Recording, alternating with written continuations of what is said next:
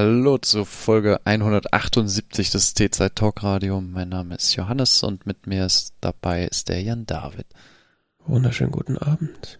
Es ist Freitag, der 28. Januar, 21 Uhr 51. Äh, und es gibt T-Zeit immer noch nicht als NFTs. Mist, wir haben versagt. Wir haben versagt. Wir konnten da nicht für die Ähm, richtige Blockchain entscheiden. Ethereum, das einzig wahre. Ähm, Immer eine eigene Blockchain. ich habe die Woche wieder schlimme Dinge über, über, über Krypto gelernt. Schlimme, schlimme Dinge. okay. Al- Alte schlimme Dinge oder neu? Also Dinge, die schon bekannt waren oder ist neue schlimme Ich Dinge? weiß nicht, wie, wie viele Leute das, das solche Dinge wissen, aber es ist so, ähm, es geht darum, wie Preise gezielt manipuliert werden von Bitcoin. Was nicht unbedingt jetzt wirklich großartig verdeckt geschieht, sondern tatsächlich auch einfach so auch innerhalb der Szene so sich so selbst be äh, begründet wird. Ähm, es funktioniert unter anderem darüber, dass ja ein Großteil der ähm, der Krypto ähm, in Kryptowährung Bitcoin geschehenen Transaktionen werden gegenfinanziert über sogenannte Stablecoins. Tether. Genau. Und einer Mhm. der, der wichtigste Player auf diesem Markt ist Tether. Und Tether, wie viel Tether es gibt, wiederum ist eigentlich mehr oder minder unter Kontrolle einer inzwischen relativ zweifelhaften Firma aus den USA. Man sieht da so, so ungefähr, wenn man sich jetzt vorstellen kann, so eine private Firma kontrolliert den Gesamtbestand an Tether, der wiederum äh, genutzt wird, um Bitcoin zu kaufen. Man sieht das Problem, ne? Also Und der immer den Gegenwert einen Dollar hat. Ein Tether ist ein Dollar. Wenn ich es richtig Erinnerung ist die, die, die, die, das geniale Geschäftsprinzip der Firma hinter Tether ist, die drucken sich einfach Geld. das ist, man Hier- Hier hast du Bits. ausdrücken. Die, diese Bits sind ein Euro, ein Dollar wert. Davon kannst du so viele haben, wie du möchtest. Ja, das, das, das Krasse ist, dass Leute halt gegen diese Tether ihnen Bitcoin geben, ne? Also, Mhm. äh, und äh, es gab, es gab da schon Skandale darum, ob die jetzt tatsächlich den Gegenwert in Dollar haben. Sie haben am Anfang behauptet, sie hätten für jeden äh, Coin, Tether, den sie da ausgeben, den Gegenwert in Dollar auf der hohen Kante liegen. Das wurde ihnen inzwischen nachgewiesen, dass das nicht im geringsten so ist, sondern dass das wirklich quasi überhaupt nicht gegenfinanziert ist und dass es einfach eine große Luftnummer ist, die eigentlich nur darauf wartet, irgendwann zu platzen. Hm. Ja, das, das- war ein Artikel, in dem ich das gelesen habe, ein langer Artikel, der das so erklärt hat, wie der Zusammenhang da ist. Ähm, muss ich mal aufschreiben, das in die Shownotes schreiben. Es war nämlich, es, es, es war, äh, war sehr interessant, äh, die ganzen Geschäftsbeziehungen da zerlegt und ähm, das erklärt. Ich muss es nur wiederfinden. Ähm, ja, war faszinierende Story. Und hat vor allen Dingen davor gewarnt, dass ähm, sehr viele kleine Investoren da wahrscheinlich viel Geld verlieren werden. Mhm. Er ist ja ähm, den äh, Podcast Wir müssen reden mit MS Pro und 343 Max. Den äh, höre ich ja das Gefühl seit fün- fün- 50 Jahren. 25 Jahre. genau. Äh, da wurde das in der letzten und auch in der vorletzten Folge schon oder äh, schon länger mal erwähnt, dass das da irgendwie so äh, mehr oder weniger klar ist, dass Tether quasi so den Bitcoin-Markt stärkt, beziehungsweise stabilisiert und so äh, dafür sorgt, dass die Preise halt weiter steigen, damit weiter Leute äh, einsteigen. Also die regen sich auch schon seit Wochen, Monaten über dieses ganze Krypto-Ding auf. Ja, das, das Geschäftsprinzip besteht darin, Leute zu finden, die doof genug sind, dir Bitcoin abzukaufen. Mhm. Also, Da gab's doch jetzt auch. oder doof ist vielleicht das falsche Wort, die überzeugt genug davon sind, die, die, die tatsächlich diesen Glauben fressen und das kaufen. ja, solange es noch äh, Halt, das ist halt so das. Und was auch herausgestellt wird in dem Artikel, so, ja, du kannst jetzt sagen, Bitcoin sind so ein Investitionsgut, so wie Gold oder sowas. Ja, aber mit Gold kannst du am Ende des Tages immer noch überhaupt irgendetwas machen und sei es dir um den Hals hängen. Mhm. Bitcoin, wenn die nichts mehr wert sind, sind die nichts mehr wert. Das ist halt einfach dann Luft. Das ist kannst ausdrucken und auf deine Wand hängen. Die nee, es ist Luft, das ist CO2. Ja, wenn es wenigstens Sauerstoff wäre, es ist CO2, das ist ja, De facto kaufst du ein bisschen CO2 in der Atmosphäre. Also Stimmt. Ja, ist unterm Strich so. Oder ein bisschen, wenn es ein bisschen wäre. Nee, es ist ja gar nicht mal so wenig. Nun gut, ähm, wer diesen ganzen Craze äh, zu NFTs ein bisschen aus einer ähm, amüsierten bis kritischen Perspektive betrachten will, es gibt ein tolles ähm, Blog dazu, das heißt Web3 is going just great von der Entwicklerin Molly White. Mhm. Ähm, da tauchen so jeden Tag so zwei, drei, vier äh, Kurzmeldungen auf äh, zu irgendwer hat irgendwen gerade übelst abgezogen in NFT-Dingen äh, oder äh, hier Kryptowährung so und so, Entwickler steigt aus, zieht alles Geld aus der Währung raus oder sonstige Dinge und das ist einfach, das, es ist herrlich, das zu, das zu lesen. So, ich, ich überfliege das so alle paar Tage mal und das ist so wieder, oh Gott, das kann doch alles nicht wahr sein. Ja. Und man denkt sich so, hm, wie startet man eigentlich eine Kryptowährung? Solange es noch steigt, wäre jetzt der Moment einzusteigen und irgendwelche Trottel auszunehmen. Allein hier so vor, vor paar vor drei Tagen die Meldung, John Lennons Son, äh, äh Sohn verkauft jetzt NFTs von John Lennon äh, Memorabilia. Also im Sinne von zum Beispiel ein NFT zu einem Bild, zu einem Foto von John Lennons Magical Mystery Tour Jacket. Mhm. Mhm. Kannst du jetzt kaufen? Wir haben ja letzte, ah, wohlgemerkt, es steht überall explizit dabei, ist, du erwirbst keinerlei Rechte an dem Originalgegenstand. Nur an, an dem NFT. Nur an dem Link. Noch an dem Bild, genau. Es steht sogar explizit dabei. Aber John Lennons Sohn ist froh, dass er nun endlich das äh, so der Öffentlichkeit zur Verfügung stellen kann. Bin ich mir sicher, dass er froh ist. wäre ich auch sehr froh, wenn ich John Lennons Sohn wäre. Und er, er, fühlt sich sehr schlecht, dass er diesen Kram so lange äh, verschlossen weghalten musste. Ja, und ich meine, das kostet ja auch Geld, das zu bereitzustellen. Es ist ja dann auch nur fair, dass da ein paar Leute ein bisschen Geld für bezahlen. das ist so absurd.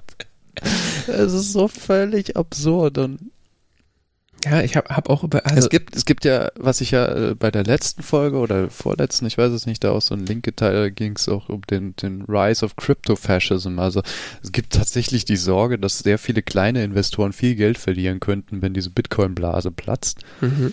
oder überhaupt diese Kryptowährungsblase. Ähm, und die dann wiederum enttäuscht quasi sich faschistischen Ideologien zuwenden könnten, also insbesondere in den USA. Also noch mehr, als sie es sowieso schon tun. Ja, genau. Weil halt insbesondere viele Kleininvestoren, von denen es in den USA einen deut deutlich höheren Anteil gibt als hier, also es gibt ein viel stärkeres Involvement von, von, von Kleininvestoren an, am Aktienmarkt als hier. Auch wenn es hier auch wächst, aber ist da einfach noch stärker ausgeprägt, dass die halt in großem Maße in, in die Kryptoszene eingestiegen sind und ähm, dass da eine große Enttäuschung oder auch Verlust von, von ganzen ja, Lebensvermögen und sowas eintreten könnte zu erheblichem Maße. Ja. Es gab ja in den letzten Monaten bis Jahren da so ein Craze in den USA, wo so richtig so äh, Celebrities so öffentlich im Fernsehen geworben haben, um ja, kauft jetzt Bitcoin. Mhm. War sogar Matt Damon dabei, glaube ich.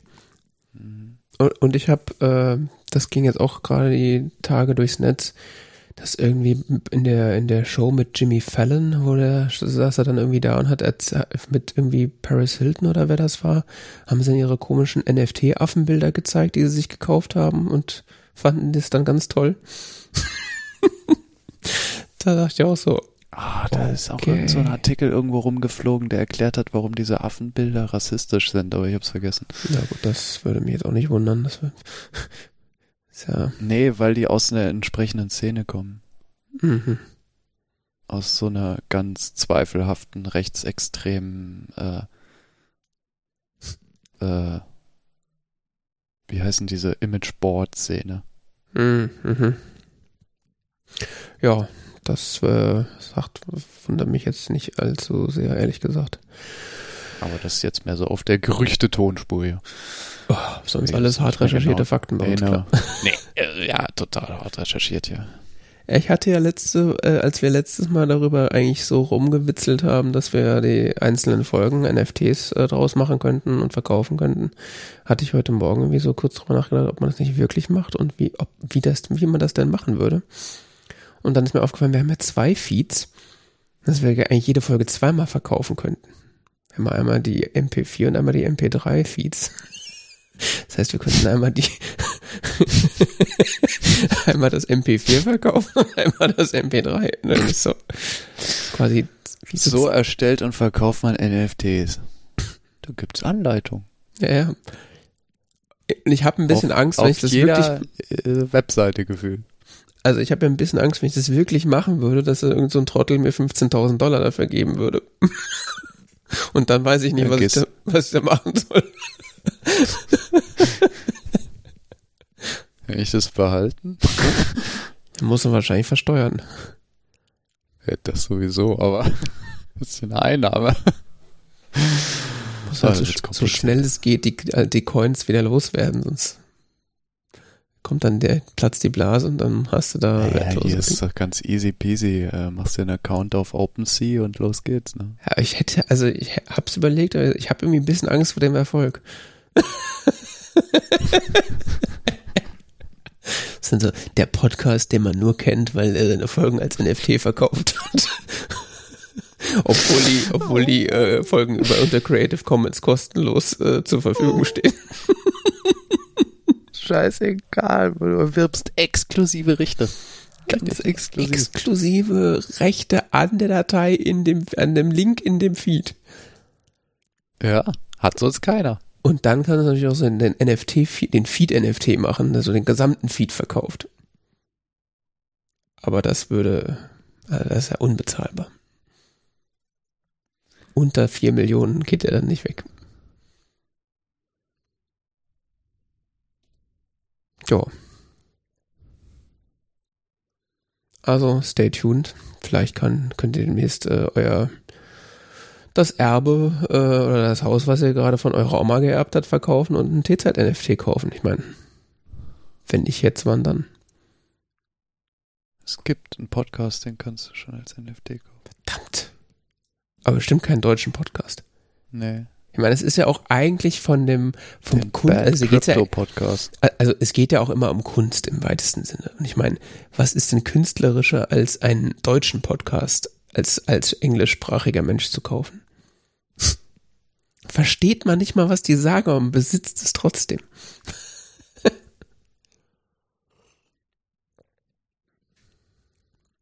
Scheiß auf Spotify. So ein Logo mit so, mit so einem äh, Hexagon. Scheiß auf Spotify, wir müssen auf die Krypto, wir müssen auf die. Blockchain.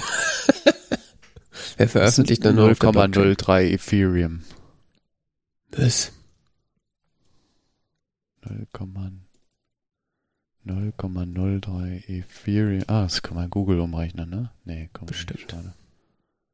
67 Euro wollen die für eine Episode. Wie viel? 67 Euro. Das ist so billig. Also unter 10.000 Dollar mache ich das nicht. Wir haben ja auch Kosten, die dadurch entstehen. Hallo? So ein NFT prägen zu lassen, das kostet doch Geld. Nee, völlig bescheuert sind die jetzt auch nicht, oder? Muss halt noch irgendwie ein schlecht gekritzeltes Bild vom Haus vom Nikolaus draufmalen oder so, das ist vielleicht noch besser.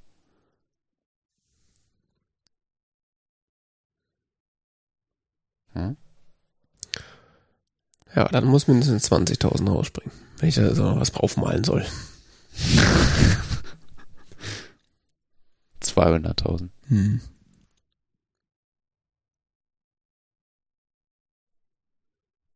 Die, die machen ja wirklich jede Episode. Und die verkaufen die dann nur einmal oder kann man die mehrfach kaufen? Ich, ich hab keine Ahnung. Ich habe hier nur blöd rumgeklickt. Ähm, So müsste eigentlich unser Podcast heißen. Blöd rumgeklickt.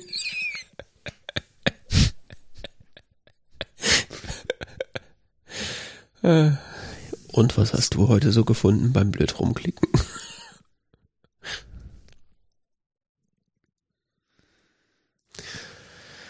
Oh ja.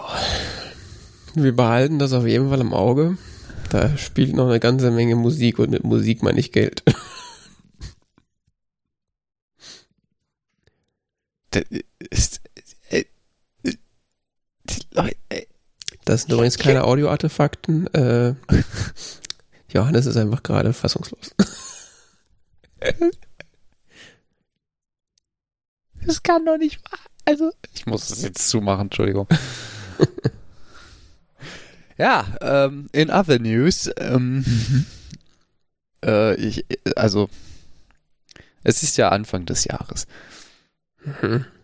Und ähm, eine äh, geliebte Tradition ist ähm, die Videos von David Ehrlich zu Anfang des Jahres. Also wem das nicht sagt, es gibt äh, ein Der hört einfach die Folge von letztem Jahr, letztem Januar. Kann man auch machen, aber ähm, es, es geht um David Ehrlich, der ist äh, Filmkritiker von IndieWire. Das ist so ein amerikanisches äh, Filmblog, ja, Film-Online-Magazin, so für Independent-Filme. Ähm, der hat auch wohl mal irgendwie Film Studies studiert oder sowas. Ähm, Verrückter Typ. hat laut, Augen, hat laut eigener Aussage dann gemerkt, dass äh, über Filme schreiben deutlich einfacher ist als Filme machen und äh, hat sich dann darauf fokussiert. Der macht jedes Jahr ein, ein Video, das äh, nennt sich A Video Countdown. Das machen auch andere Leute so in der Filmszene. Aber die von ihm finde ich immer besonders sehenswert und da gibt es jetzt wieder eins von ihm. Uh, the 25 Best Films of 2021. Mhm. Und äh, ist sehr cool und ich wollte es mal empfehlen. Okay. Da, ich habe das noch nicht gesehen. Ich gucke dir ja immer nur dran, ich gucke dir immer nur dann, wenn du du sie erwähnst und äh, heute hatte ich vor der Sendung bisher dann nicht mehr die Gelegenheit, die zu gucken. Ist da irgendwas dabei, was, äh, was wir und zufällig dieses letzte Jahr besprochen haben? Man kann sie übrigens auch gesammelt schauen auf videocountdowns.com. Hm. Was? Ob da was dabei ist? Film, den wir besprochen haben. Ähm, ich muss gerade mal gucken. Ich hatte mir die Liste dann noch aufgeschrieben, rausgeschrieben. Und zwar hier unter äh, da. Da, da, da, da, da. Haben wir davon was gesehen? Ich glaube nicht. Matrix Resurrections habe ich letztens mal gesehen, aber darüber haben wir nicht gesprochen. Hm. Ansonsten haben wir davon nichts gesehen von diesem Jahr. Hm. Das ist die Frage. Liegt das an uns oder an ihm? Naja, das sind halt alles noch relativ junge Filme, ne? Die du auch zu einem gewissen Teil auch noch gar nicht sehen kannst in Deutschland. Also, Stimmt, ja. oder überhaupt irgendwo außerhalb eines Kinos in Cannes. oder so. Ja, das ist Also- tatsächlich immer ein bisschen nervig, wenn die ganzen Kinokritiker und Filmkritiker irgendwelche Filme vorstellen. So, ja, der kommt dieses Jahr noch im Kino. So, ja, toll. Warum redest Ja, du denn drüber? dann kommst du nicht dran, ne? Also. Ja. Ähm, Minari war letztes Jahr auf Platz zwei. Hm. Naja, ja, stimmt, daran erinnere ich mich sogar. Dass der da drin war. Und 2019 war Portrait of a Lady on Fire auf Platz 1. Ja, zu Recht würde ich sagen. Der war ja auch gut.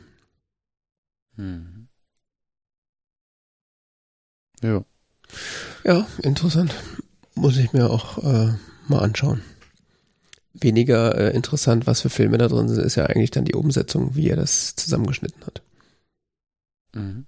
Das ist, das ist total toll. Also muss auch sagen, wenn man irgendwie empfindlich ist auf flackernde Bilder oder sowas, sollte man es vielleicht nicht gucken, weil es ist teilweise sehr schnell geschnitten.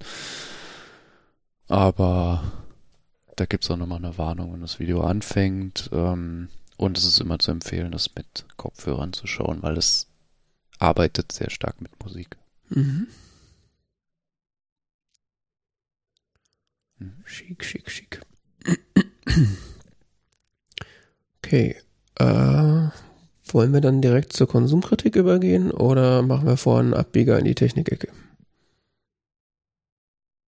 Wie du willst. Hm. Ja, lass mit der Technikecke anfangen, dann können wir das ja im Zweifelsfall noch mit einstreuen. Das ist nicht so. Also für, ne? Sie verstehen. Äh, ja, ich äh, wollte mal so über Passwortmanager reden. Oh Gott. Beziehungsweise hier so ein kleines Beratungsgespräch durchführen.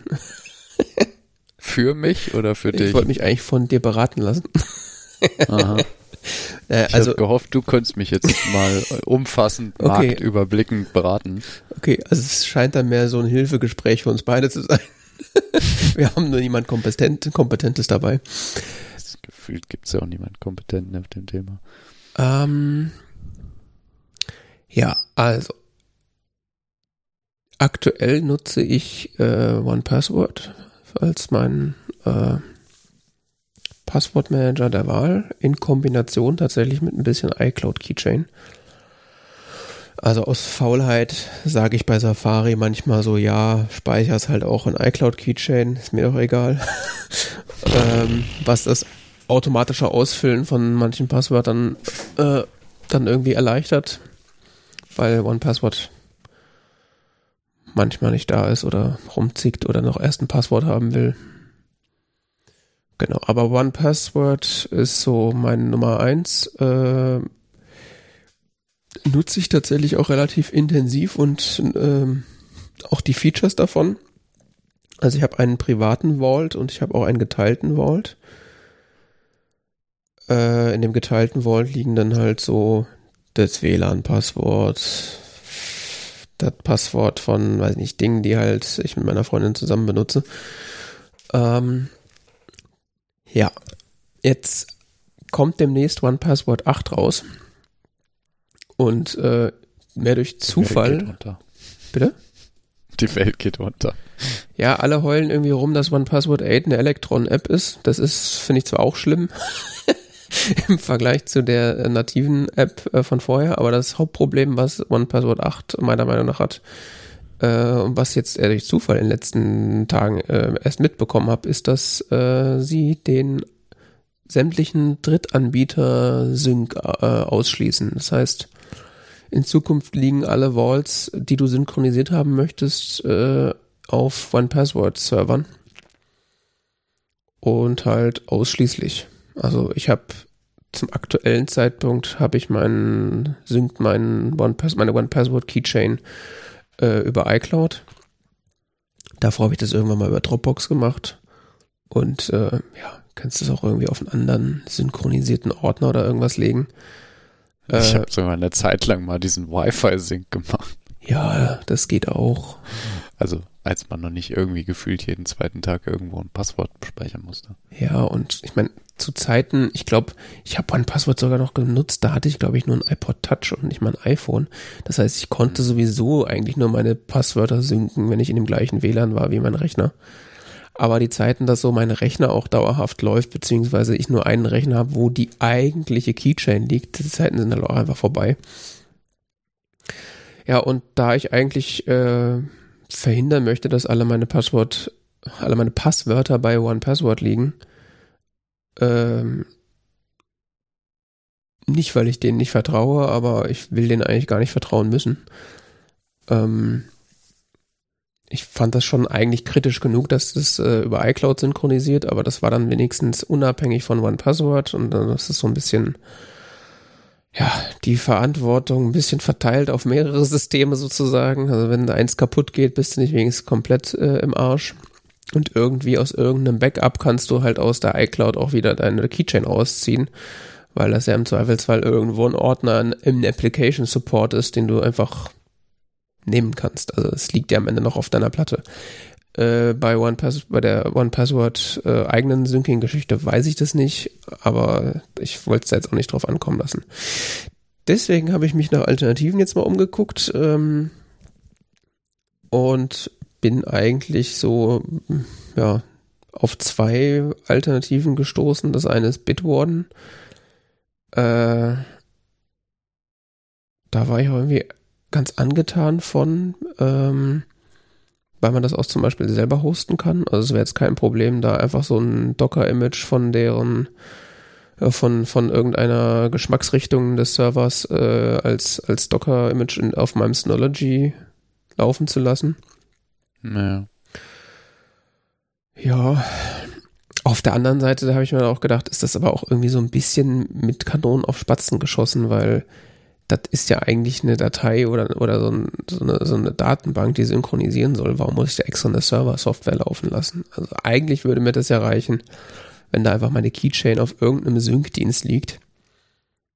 Ähm, und ich dann, äh, also das ist halt noch, noch mal wieder ein Docker-Container, noch mal wieder ein Server oder irgendeine Server-Software, die ich administrieren muss. Und wenn Stromausfall ist, dann habe ich nicht mal irgendwie, äh, dann ist mein Passwort-Server nicht erreichbar. Das ist halt auch irgendwie komisch. Dann bin ich auf äh, KeyPass XC gekommen. Das ist irgendwie ein Fork von einem Fork von KeyPass. KeyPass? Mhm. Okay. Also KeyPass war ursprünglich mal so eine Open Source Windows äh, Geschichte. Und dann gab es irgendwie KeyPass X, was ein Fork davon ist. Und das war dann irgendwie eine Open Source Port von KeyPass. Und die modernste Variante ist KeyPass XC. Äh, immer noch Open Source und gibt's quasi auf jeder Plattform. Aha. Und äh, das scheint wohl zum einen so aus Security-Sicht extrem äh, gut gemacht zu sein. Ähm, was aber auch ganz nett ist, ist, dass deren äh, die, dieser Vault, der da erstellt wird, dass das ein, anscheinend ein offen äh, dokumentiertes Format ist, ähm, so dass du theoretisch andere Passwort-Software benutzen kannst, die diesen Vault benutzt. Das heißt, es gibt irgendwie diverse Client-Software für Android, iOS, macOS, schlag mich tot, die diese KeyPass XC ähm, Keychains lesen können. Aha. Und da hatte ich jetzt äh, die Tage, also ich hatte KeyPass XC, die eigentliche Software auf meinem Mac installiert und da so einen Export aus OnePassword gestartet. Das hat auch äh, relativ gut funktioniert. Sogar meine One-Time-Passwords sind äh, ordentlich mit migriert. Also ich konnte mich direkt dann mit äh, auch auf Amazon, wo ich äh, so zweiten Faktor anhab und so direkt anmelden. Das hat funktioniert. Und äh, da bin ich auf äh, fürs iPhone und für den Mac äh, auf eine Software gestoßen, die heißt Strongbox, die halt so ein ähm, ja so ein Client-Software ist, die halt diese KeyPass-Chain äh, lesen kann. Und die hat dann Safari-Integration oder? Die hat, glaube ich, also entweder hat sie eine also, Safari-Integration oder eine macOS Passwort-Fill-Integration. Irgendwie sowas auf jeden Fall. Ähm, ich habe die jetzt noch nicht sonderlich lange und intensiv ausprobiert. Ich habe nur festgestellt, dass die deutlich äh, weniger anstrengend ist, wenn man sie anschaut. ähm, ja, Wie die ist das? Strongbox. Also sie sieht ganz okay aus und äh, hat auch so Funktionalitäten wie, dass du mit deinem, also wenn dein Mac irgendwie einen Fingerabdrucksensor hat, dass du damit die öffnen kannst. Also er macht also die ganzen modernen äh, Mac-Späße halt mit. Weil das halt bei der, bei der Original Keepers XC Software, das ist halt so, das sieht nicht nur aus wie Windows 95, das bedient sich auch so. Mhm. Ja. Aber wenn ich das richtig, also ich bin da noch nicht so super tief drin. Ich habe das jetzt mal ausprobiert. Strongbox ist auch relativ teuer, wenn du die Pro-Version kaufst. Äh, kostet irgendwie 50 Euro oder sowas. Was aber eigentlich kein Problem wäre, weil OnePassword kostet in seiner aktuellen Inkarnation pro Jahr mehr als das. Naja, also wenn du hier iOS Lifetime Lizenz 60 Dollar und die macOS Lifetime Lizenz 30 Dollar. Mhm. Sind wir bei 90 Dollar Lifetime. Die Frage, wessen Lifetime? Ja, yearly wären 15 Dollar für iOS und bei macOS gibt es nur frei und One-Time Payment 30 Dollar. Hm. Kannst so einsteigen für ein Jahr für 45 Dollar. Ja. Hm. Ich bin noch nicht ganz sicher, was die Pro-Features sind und ob man die braucht. Keine Ahnung. Aber das ist ja auch nur eine Das ist Variante. 60 Dollar muss ja vier Jahre das Ding benutzen, ne? Jo. Hm. Ja. Ja, ist auf jeden Fall äh, nur eine Variante. Also das war jetzt so die eine der hübscheren Apps, die ich gesehen habe. Kann auch einfach die KeyPass XC Software benutzen. Die hat halt nicht die ganzen schicken Integrationen, aber ist halt Ja, das ist so mein Hauptproblem mit OnePassword. Also OnePassword 8, okay, ich habe jetzt, das Problem ist verschieden. Ich- OnePassword 8, ja. Electron-App, ja, finden jetzt alle doof und sonst was. Ähm, ich habe einen langen Podcast gehört mit den Machern von OnePassword. Seitdem ich so, oh ja, die klingen eigentlich gar nicht so doof, die ja. Also sie, sie, sie legen in, in, in der, im Podcast The Changelog, Mhm. ähm, erklären eins, zwei, zwei, zwei Leute von OnePassword ähm, ziemlich lange ausführlich, warum sie Electron jetzt nehmen. Mhm. Äh, hat hauptsächlich den Hintergrund, dass sie das, was sie interface-technisch mit erreichen wollen, über die nativen Interfaces auf dem Mac nicht hinkriegen. Mhm. Äh, in ihrer Cross-Plattform-Perspektive und in ihrer Perspektive eine möglichst einheitliche Experience zwischen Browser und App zu gestalten. Mhm.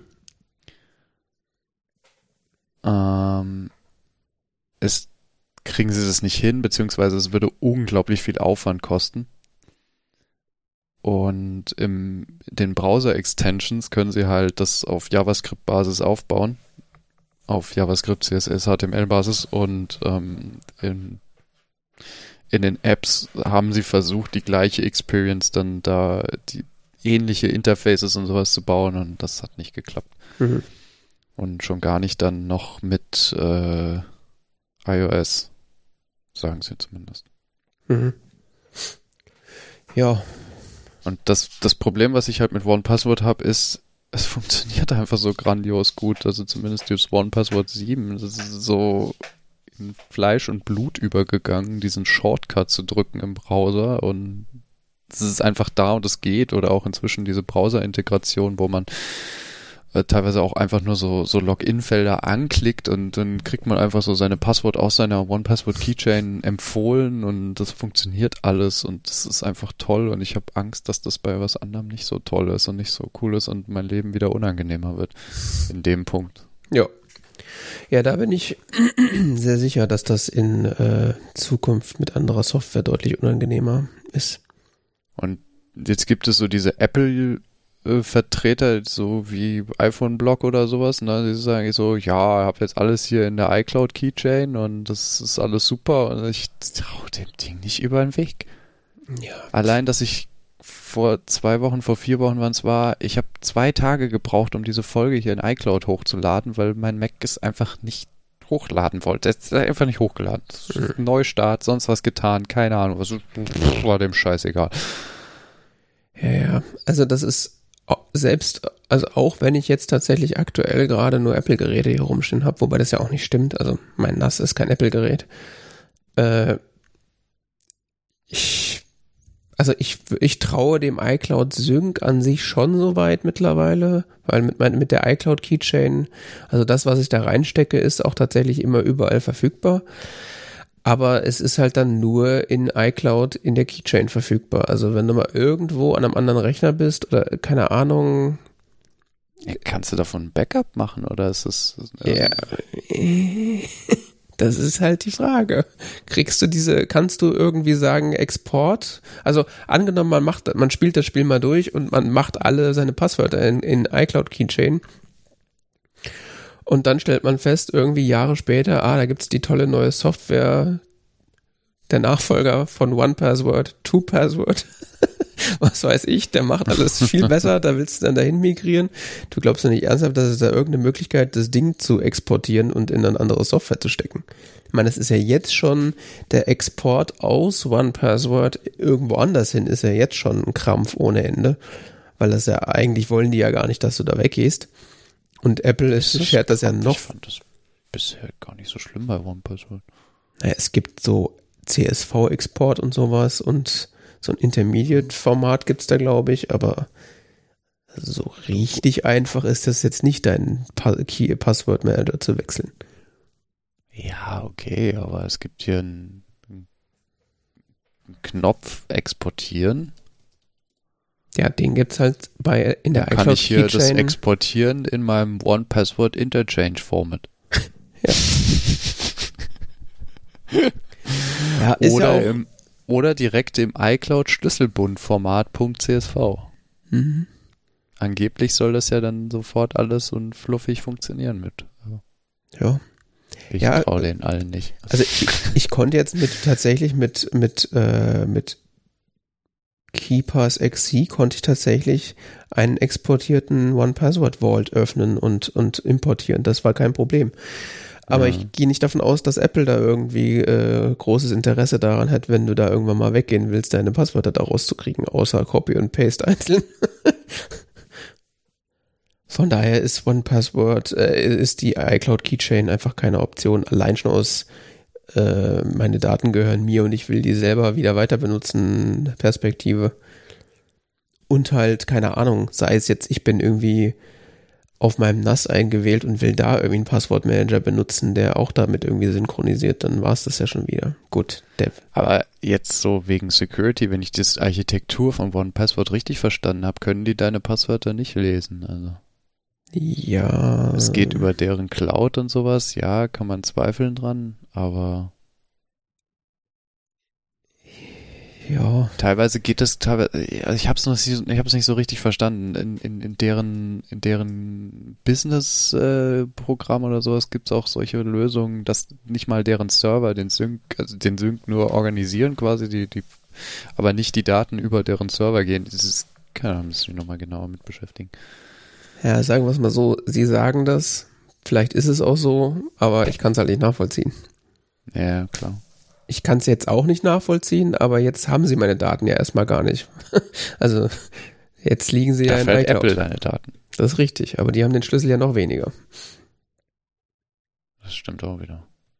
Also dadurch, dass ich das quasi aufgesplittet habe, habe ich ja quasi so eine, eigentlich so einen kleinen Security Layer erstmal erschaffen. Hm. Bilde ich mir ein. Kann auch falsch also, sein, aber. Also doch äh, das Programm Pass für das Kommandozeile benutzen. Ne? Genau. Kennst du das? Ich habe davon schon mal gehört, ja. Ja, das, das verschlüsselt, macht dir so eine kleine Passwortdatenbank auf äh, in, in Textdateibasis. Ja, ich glaube Textdateibasis und wird GPG verschlüsselt. Mhm. Ja, ja, dafür hat man jetzt halt dann das, das Sync-Problem mit KeyPass und, und Strongbox, weil äh, ich habe keinen irgendwie, also ich wollte jetzt nicht unbedingt iCloud wieder benutzen. Ich dachte mir dann, wenn ich schon irgendwie wechsle, dann nutze ich dann auch gleich irgendwie sowas wie das Synology Drive, weil ich es ja schon hab. Hm. Problem ist nur, das funktioniert nicht. also du kannst sozusagen in Strongbox sagen, äh, nimm mal die Keychain, die in der Dateien-App liegt, und in der Dateien-App ist die, ist die Synology Drive eingetragen. Das funktioniert auch. Aber wenn du Änderungen dann an der Keychain machst, werden die nicht in alle Richtungen synchronisiert. Also das ist irgendwie. Super. Mhm. Deswegen bin ich da jetzt auch immer noch completely undecisive, was ich denn jetzt machen soll. Weil so richtig funktionieren tut's noch nicht. Also wenn man dann am Ende irgend so ein, äh, ich habe jetzt auch keinen Bock mehr extra wieder einen, äh, einen Dropbox-Account oder sowas zu klicken, nur für so einen Scheiß.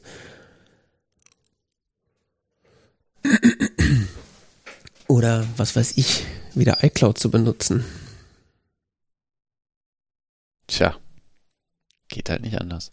Oder halt doch äh, Bitwarden. Hm. Bitwarden finde ich auch also bei Bitwarden sieht man es auch so. Ich, ich habe überhaupt nichts gegen Bitwarden inhaltlich oder sonst was, aber die App ist so semi-geil. Mhm. Ja. Die mag sicher sein, die mag sonst was sein, aber die ist es nicht auch Elektron und irgendwie komisch und Wahrscheinlich, ja. ich finde, das fühlt sich alles sehr hakelig an und Ja, so. ja. Die braucht auch ewig, um, bis dieser Shortcut in, in Safari aufgeht. Ja, das und ich habe zum Beispiel diese App schon fünfmal gesagt, also wir müssen ja beide beruflich nutzen. Ähm, ich habe der schon fünfmal in Safari gesagt, ähm, äh, bitte biete mir nicht an, das Passwort automatisch zu speichern bei jedem Login. Tja, Die Settings von dem Ding sind einfach kaputt und ähm, das ist jetzt wirklich nur eine Kleinigkeit, aber es ist, spricht halt schon so für so eine gewisse Softwarequalität da, die mich dann auch nervt und so Kleinigkeiten nerven mich. Ich will, dass das einfach funktioniert und im Hintergrund ist und ich nicht drüber nachdenken muss und wäre schön. sonst macht man doch nur wieder so Sachen wie, na, das ist jetzt so anstrengend. Doch, Brauche ich da wirklich so ein 1, 2, sicheres 3. Passwort? Ach komm. Ja. Ja, ich weiß es nicht. Ich bin da auf jeden Fall gerade am Nachdenken, was man denn da irgendwie machen soll. Also, dass jetzt One Password Electron macht, ist mir ehrlich gesagt scheißegal. Ich habe sowieso viel zu viel Electron-Software auf meinem Rechner. Das ist eh verloren. Wer macht schon noch native Apps? Ob ich da jetzt eine mehr habe oder weniger. Wie gesagt, ich kann diesen Podcast mit den One-Password-Leuten nur sehr empfehlen. Also äh, Elektron Ja. geht schon relativ viel, haben die gesagt. Also es ist ja, sie, sie haben gesagt, die meisten Elektron-Apps sind ziemlich schlecht, weil äh, die Möglichkeiten von Elektron nicht ausgenutzt werden. Und, Ja. und sie, sie geben sich, wie gesagt, die, ihnen fällt es tatsächlich leichter, mit Elektron eine, eine, eine Experience zu erzeugen, die näher ist an dem, was man so kennt von nativen Apps, als Mhm. mit anderen, äh, als mit den nativen Framework, was ist schon so, äh, Moderator, bitte was? Ja, das habe ich auch gehört. Und ich meine, es gibt ja auch Beispiele, dass Electron-Apps eigentlich ganz gut sind. Also die letzten Inkarnationen von äh, Slack, die ich zum Beispiel benutzt habe, die waren schon okay. Also Slack war ja auch mal so eine richtige, äh, so eine richtige Speichersau und super langsam. Und die letzten Versionen, die ich benutzt habe, die waren tatsächlich ganz aushaltbar. Also Hm. ja, wie es gesagt, deswegen entwickelt sich auch weiter. Das interessiert mich gar nicht so sehr. Ich hatte halt, was mich halt auch gestört hat, das war schon mit OnePassword 7 so, als sie dann das Abo-Modell eingeführt haben, wo sie die quasi ungefragt erstmal deine Wallet dahin gespeichert haben auf ihren eigenen Server. So, ah, Wenn du cool. nicht aufgepasst hast, ja. Hm, Ich weiß nicht, ob ich da nicht aufgepasst habe. Die haben also, willst du dein, deine Wallet legen importieren? Die legen dir deinen Tresor an, Hm. aber die haben bei mir zumindest nicht die Sachen dahin bewegt. Ja, auf jeden Fall war ein Vault auf einmal plötzlich in deren, in deren Server und da so, ja, cool. Ich kann mich nicht erinnern, das gemacht zu haben. Und das haben sie letztens schon wieder versucht. Da haben sie nämlich so, so ja, One, genau, da ist mir nämlich dann das Finale aufgefallen. So, ja, One Password 8 wird übrigens dann, da gibt's hier kein iCloud mehr, willst jetzt deinen ganzen Scheiß zu uns rüberschieben? So, nein? Danke? Ja, also sie sind halt da irgendwie so ein bisschen aufdringlich, was mich auch schon so ein bisschen suspicious macht, weil ich weiß ja nicht. Ja, es ist schwierig. Es ist gerade so eine riesen Diskussion mit One Password, ne? Mhm. Also in der Tech-Bubble. Aber so Aber ich muss sagen, dieses Strongbox sieht schick aus. ja, das, also so von der reinen Benutzung her ist das auch äh, als Client ganz, ganz nett. Hier steht WebDAV und SFTP now available on macOS.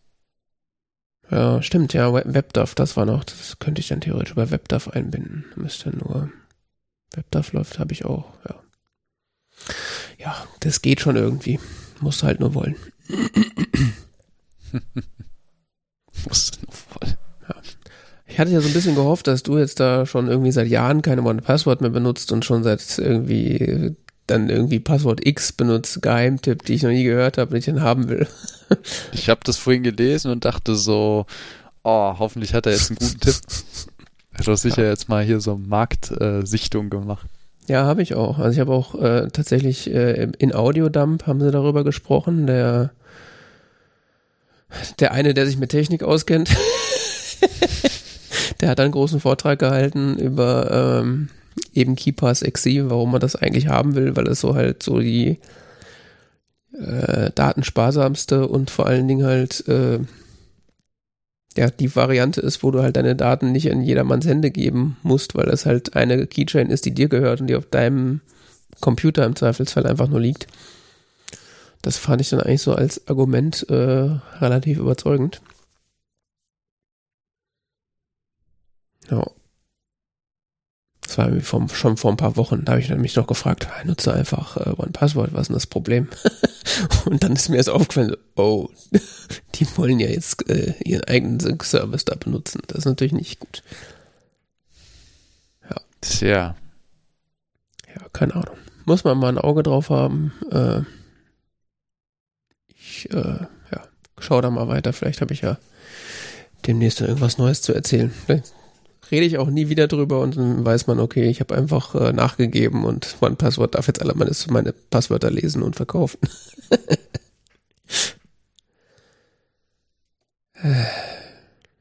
okay. Es gab hier mal ADE 106 Passwortmanager to serve and to protect. Okay. KeyPass XC steht hier auch. One-Password, Bitwarden.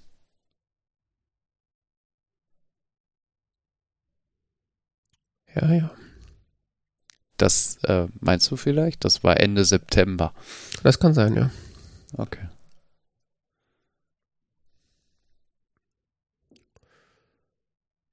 Ja. Äh, weiter Technikecke oder kurze Konsumkritik? Nee, machen wir weiter. Okay. Dann bin ich äh, seit wenigen Tagen, beziehungsweise jetzt einer Woche ungefähr, äh, genau wie du, stolzer Besitzer eines äh, jetzt noch aktuellen MacBook Airs mit M1 Prozessoreinheit. Ja. Und äh, viel zu erzählen habe ich darüber wahrscheinlich gar nicht, weil ich glaube, über diese aktuelle neue Prozessorarchitektur von Apple wurde jetzt schon alles Mögliche gesagt. Ich kann jetzt aber bestätigen, es ist schnell. es ist äh, mangels eines Lüfters sehr leise. das ist wirklich leise. Es ist wirklich leise.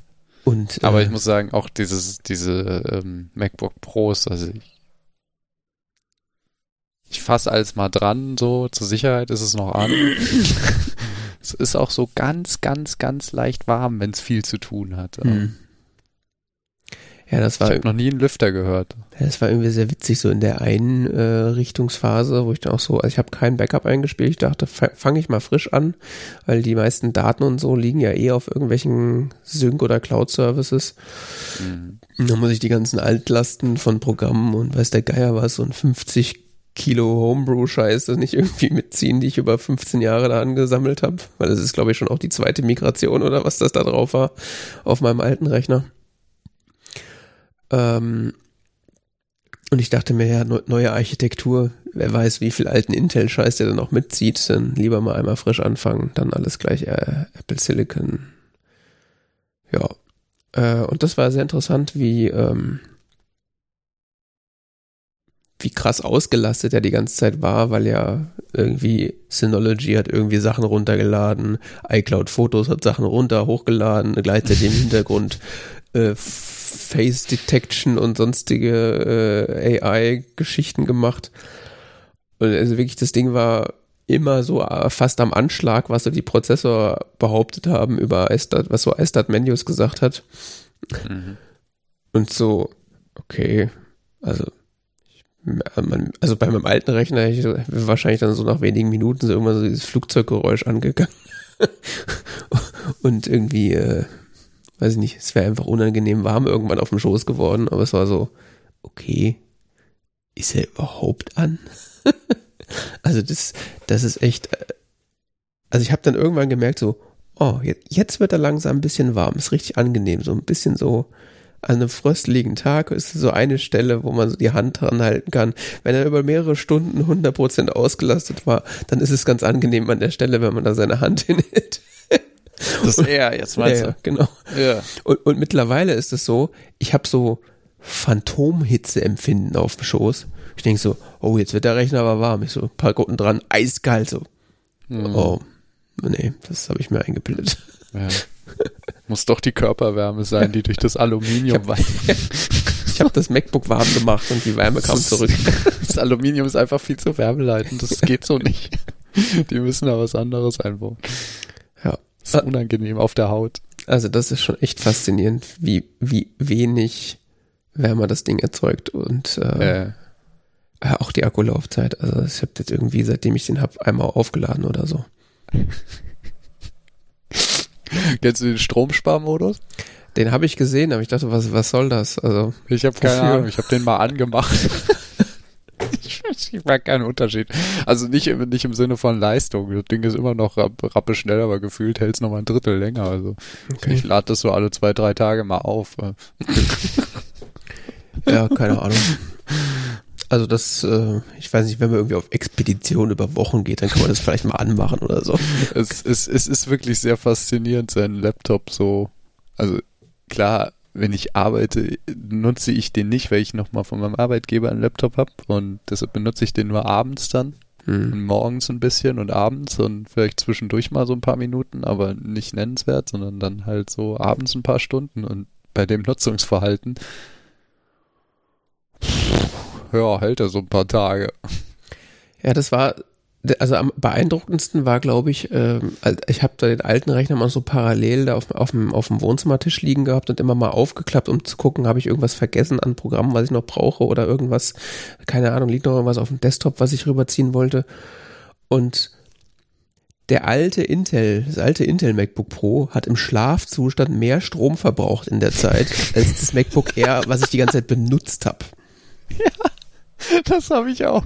Das ist so absurd.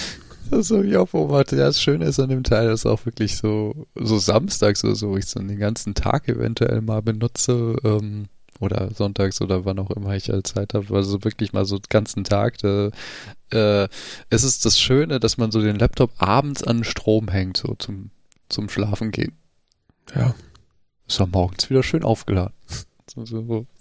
One-Day-Computing ist schon, schon krass. Sehr faszinierend. Ja, also das ist, und also auch die Geschwindigkeit, das ist so, du drückst auf Dinge und sie passieren plötzlich einfach und so, hä, wie, ich muss jetzt nicht fünf Minuten warten, so, hä? So, Äh. also man merkt schon echt, dass diese Prozessoren so auch auf JavaScript und sowas ausgelegt sind. Ich bin inzwischen total überfordert mit so anderen Computern. Also wie unfassbar schnell selbst so komplexe Webseiten wie YouTube oder so sich aufbauen und Dinge tun, die auf meinem 100 Watt Netzteil iMac langsamer sind, der irgendwie äh, dreimal so hoch irgendwie taktet und weiß der Geier was, eine Grafikkarte, die irgendwie keine Ahnung hat. Also es ist unfassbar. Hm. Das ist völlig absurd. Und selbst, also ich habe da äh, als als ich bin ja äh, noch so jemand mit irgendwie einer, so einer Fotokamera und dann RAW Converter benutzt und da nutze ich aktuell On One Photo äh, On One Photo RAW heißt die, habe ich so eine Version von denen, also sie macht halt so RAW Fotobearbeitung, Entwicklung.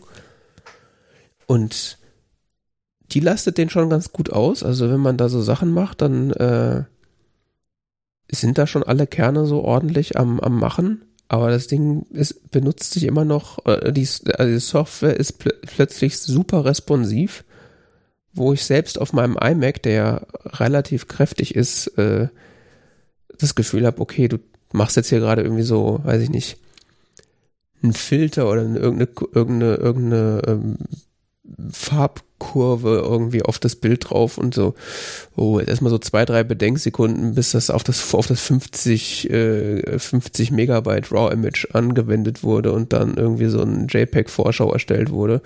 Und das ist jetzt so, das Bild wird kurz pixelig und es ist dann sofort alles gemacht und so. Es geht einfach so. Hä? Und es ist Software, die ist zwar M1 kompiliert, aber das ist noch eine Version von letztem Jahr, also es ist nicht mal die neueste Version, also sind wahrscheinlich noch nicht mal besonders gut auf diese Prozessoren angepasst. Es ist.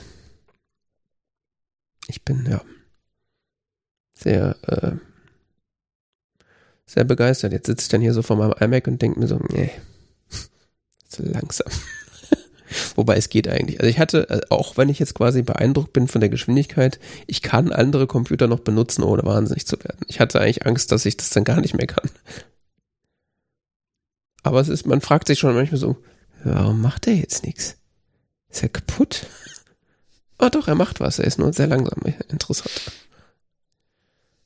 Ja. Ja, und äh, Tastatur. Äh, ich bin ja echt begeistert. Also, ich habe ja hier diese Magic Keyboard äh, für meinen iMac und von meinem mhm. Arbeitgeber habe ich auch so ein Ding gekriegt. Mhm. Ähm, und ich hatte bei meinem vorherigen Arbeitgeber habe ich auch so eine gehabt, aber die kurze Variante. Mhm. Ähm, und ich hab, konnte ich nicht, also hätte echt nicht gedacht, wie sehr ich mich mittlerweile an diesen kurzen, die haben ja auch einen sehr kurzen Anschlagsweg im Vergleich zu den alten äh, Tastaturen so vor 2015. Und ich äh, konnte teilweise jetzt so äh, auf meinem alten Laptop nicht mehr richtig tippen, weil ich den Anschlag zu lang fand. Das ist, ist enorm, gell? Das ist so das Gefühl, du musst so einen Kilometer runterdrücken. So. Und ich bin derjenige, der hier noch so ein Apple Extended Keyboard 2, so ein mechanisches rumliegen hat. ja, ja. Also das war das ist schon echt interessant. Und das ist jetzt mit den man gewöhnt äh, sich auch so einen sanften Tastenschlag an, ja, gell? So. dann so dann vor der anderen Tastatur sitzt und denkst so, hey, ist, ist das hier kaputt? ja, vorher so Hammerklavier und jetzt so, so ein kleines Casio-Keyboard. ja, genau. Muss man aber auch mögen. Also. Ja, ja klar. Ist, auch, ist immer noch eine Geschmacksfrage. Das ist auf dem MacBook Air eigentlich ähnlich, aber die Tastatur ist nochmal so ein bisschen, hat so ein, noch so einen netten Klang dabei. So ein bisschen dunkel wuchtig im, im Klang. Das ist irgendwie angenehm. Also sie gefällt mir echt gut. Und Trackpad, ja gut, es ist ja die aktuellen Force Touch Trackpads ist ja sowieso, finde ich so, das Beste, was so an Trackpad, also wie immer das Beste, was man an Trackpad haben kann. Da gibt's nichts zu meckern. Ja. Kann man machen. Gerne wieder. Ich hoffe, der hält jetzt auch zehn Jahre wie der letzte. ne, zehn Jahre waren es nicht. Den habe ich Ende 2013 da war das. Der hat jetzt, also er ist ja immer noch gut, aber naja, so fünf Jahre kannst du mit Betriebssystem-Updates rechnen, mindestens. Ja, also so das, sieben. das war jetzt auch tatsächlich so der hauptausschlaggebende Grund, abgesehen davon, dass er mir ein bisschen zu langsam geworden ist, ist er, äh, hat er jetzt halt kein Monterey gekriegt und mhm. dann lohnt sich das dann wahrscheinlich. Und danach kannst du immer noch wahrscheinlich Linux dann draufhauen, weil ähm, dieses Projekt, es gibt so ein Projekt, das heißt Asahi Linux. Mhm. Äh, die machen starke Fortschritte und äh, das, das Lustige bei Asahi Linux, ähm, oder erstmal zur Erklärung, was ist das Besondere? Wir reden hier von, von diesen M1-Chips, das sind ARM-basierte Chips, nicht Intel-basierte und äh, für diese speziellen Chips gibt's halt, gab's, gibt es keinen Linux-Kern.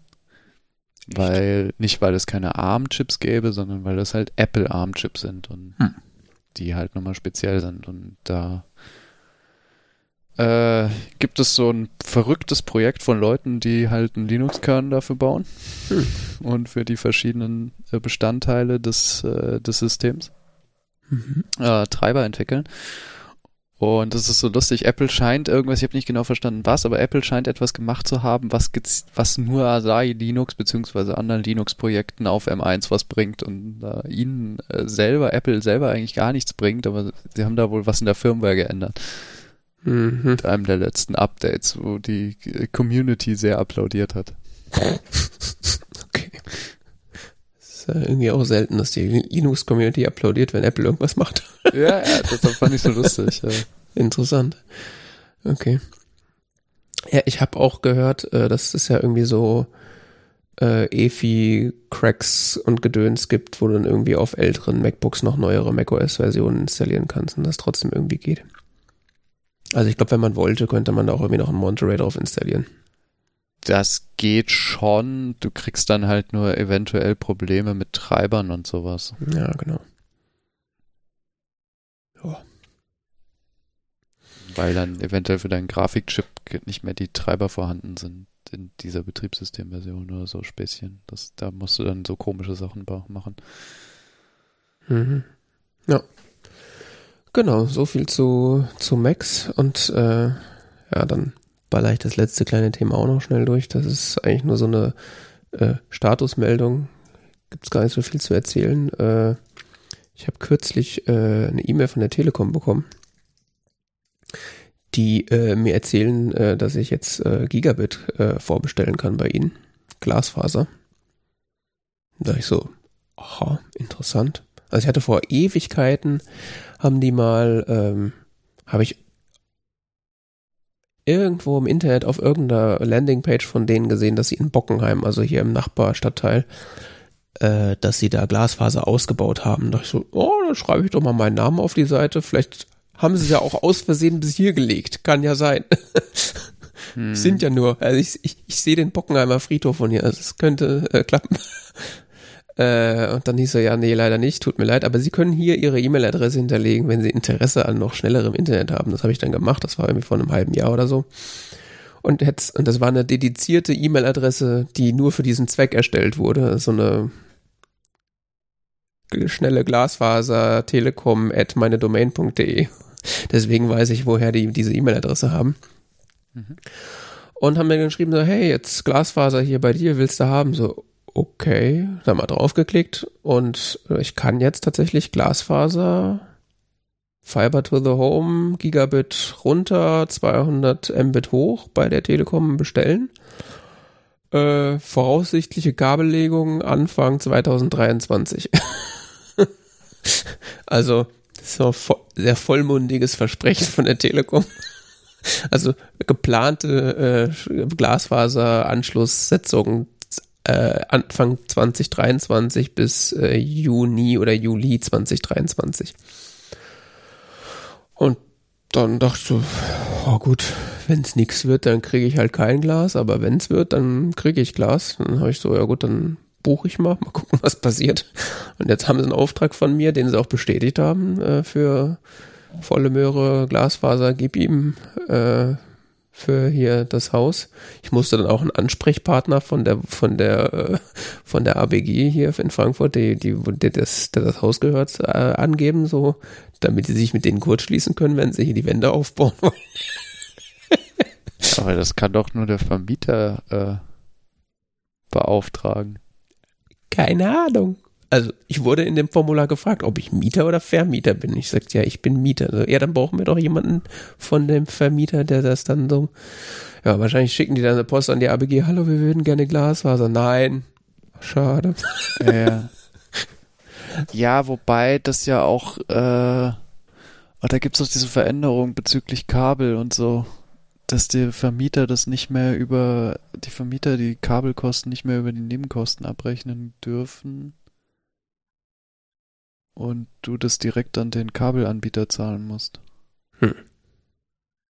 Ich weiß gar nicht, wann das in Kraft tritt, dieses oder nächstes Jahr. Ich glaube nächstes Jahr. Ja, ich hatte auf jeden Fall gesehen, dass ähm, das ja. Weil, weil es gibt ja bei diesen Wohnungsgesellschaften in Deutschland diesen, die, diese riesigen Deals, dass dann für zehntausende Wohnungen ähm, so Kabelverträge abgeschlossen werden durch den Vermieter. Mhm. Und dann wird halt in alle Wohnungen Kabelanschluss gelegt und so weiter und die Kosten für den Kabelanschluss äh, über den Vermieter abgerechnet. Ja. Das ist wohl nicht mehr okay, das muss Änderungen. Ja, das ist ja auch ähm, ja, ich hatte jetzt auch irgendwie gesehen, dass hier diverse Neubauten in Frankfurt, die von der gleichen Wohnbaugesellschaft äh, gemacht wurden, dass die jetzt schon irgendwie groß äh, auf ihrer Webseite mit der Telekom posiert haben, so hey, ja, hier gibt's jetzt Glasfaser in unseren neuen, Wohnungen, super geil, alles tutti. Von daher, vielleicht stehen da die äh, Chancen noch gar nicht so schlecht, dass sie dann hier sagen, ja gut, dann legt ihr halt eine Glasfaser. Aber solange ich das nicht ausprobiere, kann es natürlich auch nicht passieren. Deswegen habe ich dann einfach mal geklickt und bin mal gespannt, ob da was passiert. Wird auch schön teuer. Kostet dann irgendwie äh, 79 Euro im Monat statt den 50, die ich jetzt bezahle. Aber wenn er dann äh, Ab Gigabit 2024 ist das verboten, über die Nebenkosten abzurechnen. Ah, okay. Ja, da müsste sich ja hier auf jeden Fall was verändern, weil aktuell kriegen wir Fernsehen über den Kabelanbieter und das ist über die Nebenkosten abgegolten. Ja. Hätte ich ehrlich gesagt nicht mitgerechnet, dass da hier äh, in nächster Zeit irgendwas passiert. Weil das ist jetzt ja auch nicht so die, äh, die Gegend, wo hier... Nichtsdestotrotz muss dein Vermieter das halt Ja, ähm, klar. akzeptieren mit dem Wender und so. Ne? Ja, und die können natürlich sagen, hier liegt äh, Fernsehkabel drin, wo du theoretisch, ja, interessanterweise mehr oder weniger zeitgleich hat nämlich der an der der Kabelanbieter gesagt so, hey, ab Mitte nächst, diesen Jahres kannst du hier kannst du hier Gigabit bei uns buchen. Aha, interessant. Das heißt, theoretisch kann ich ab äh, Mitte diesen Jahres äh, Gigabit bei Pure ist das, das ist die Tele-Columbus äh, Unternehmen, glaube ich, äh, Gigabit buchen, aber das ist halt Gigabit runter und hoch halt 50 Mbit, also das ist halt das, was, was du auch hast, nehme ich an.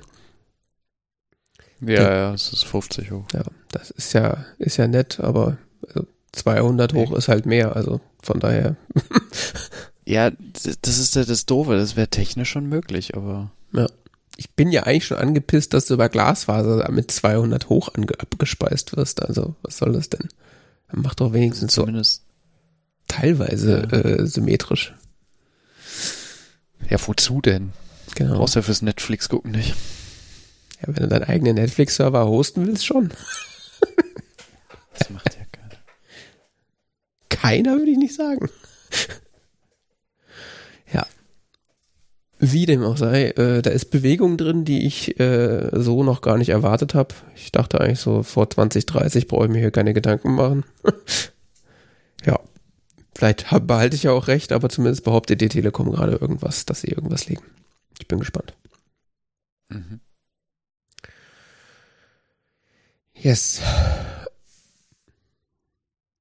Dann kommen wir zur Konsumkritik. Du hast eine Serie geschaut. Ja, kann man, weiß ich nicht, ob man das Serie nennen sollte. Das ist eine Miniserie und die heißt äh, Station 11. Ja, ich hatte gesehen, dass du es auf Letterbox äh, eingetragen hast und da ich so, das ist aber ein langer Film. das so 400 noch was Minuten. So, okay. Schon. Es ist halt, ich war ganz lustig, äh, war ganz amüsiert, dass es äh, das auf Letterbox gibt, weil äh, ja, es ist halt, eine, es ist eine Miniserie. Es hat, äh, lass mich nicht lügen, mh, zehn Folgen.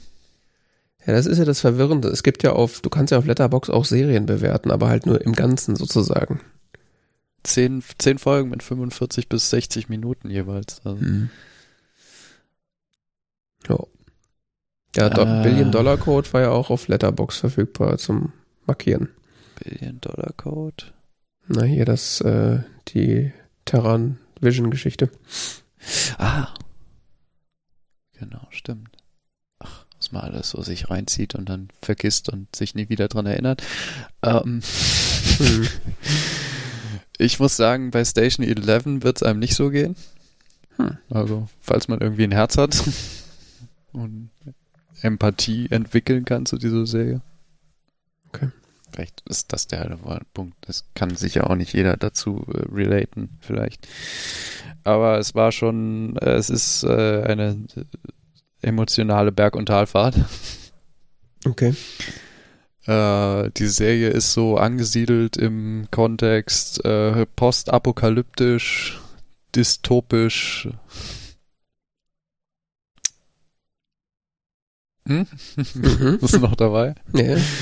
Oh, ähm, worum geht's? Es geht um. Ah, das ist, das ist echt schwierig zu erklären, weil diese Serie ist sehr komplex gebaut. Es funktioniert, basiert auf einem Buch, das den gleichen Titel hat, das äh, jetzt acht Jahre alt ist, das ich auch gesehen habe, ähm, teilweise in Deutschland noch im Englischunterricht gelesen wird. Mhm. Ähm, gilt so, glaube ich, auch als, als jung erwachsene Novel.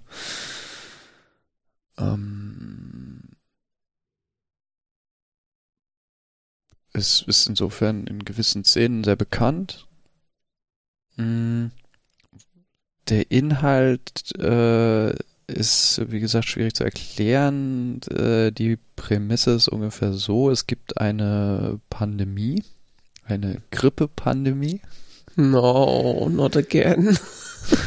ja, das Interessante ist, also da äh, zum Einstieg, sie haben diese Serie beauftragt bei HBO Max, bevor ähm, Corona ausgebrochen ist und das Buch ist älter als Corona und ähm, es hat damit nichts zu tun, aber Mackenzie Davis hat auch in einem äh, Interview gesagt, es war schon echt hart, also als Corona gerade anfing und äh, so bestimmte äh, Dinge zu filmen. Ähm, diese äh, Grippe-Pandemie hat äh, keine zu Corona vergleichbaren Todesquoten, sondern mehr so eine Todesquote von einer von tausend überlebt. äh, die Autorin hat mal gesagt, äh, es ist absichtlich absurd angelegt. Mhm. Also das ist eine Form von Krankheit, die so nicht funktionieren würde. Die Leute sterben innerhalb von einem Tag oder so an, an, an, an dieser Krankheit. Es geht alles extrem schnell. Also so eine Krankheit, die so schnell tötet, würde sich nicht so erheblich ausbreiten. Hm. Ähm, es ist extrem ansteckend anscheinend, sonst was. Aber das ist auch das gar nicht mal so wichtig, weil es geht nicht um diese Pandemie. Mhm in dieser Serie, sondern der Hauptteil der Handlung spielt 20 Jahre nach dieser Pandemie. Im Year 20, was immer eingeblendet wird, was am Anfang total verwirrend ist.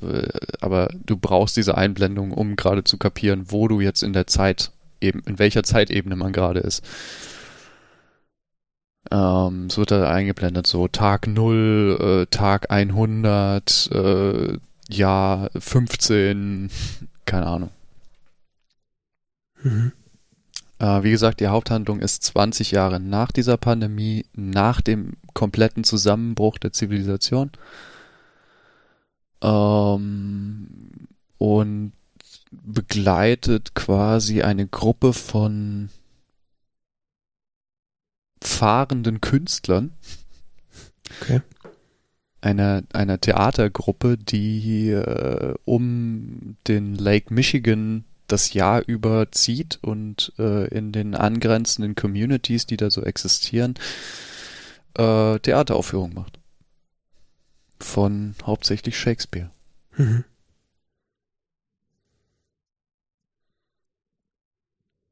Und was in dieser Serie erzählt wird, ist äh, eine sehr komplexe Handlung, die eben dann so eine Verwebung ist von den von der Handlung in diesem zu diesem Zeitpunkt 20 Jahre nach der Pandemie und äh, den verschiedenen Biografien der verschiedenen Hauptfiguren.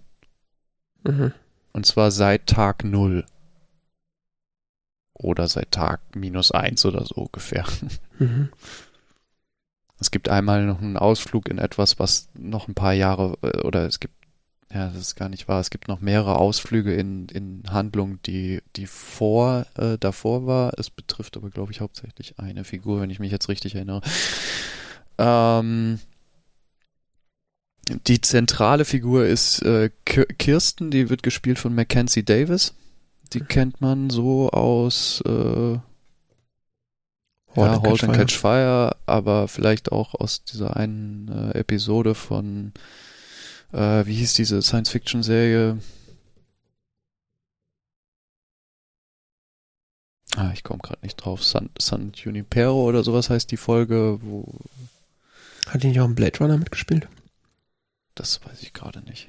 Ich glaube schon, 2049. Er spielt auf jeden Fall eine Haupt... Ja, hat sie. Blade Runner 2049.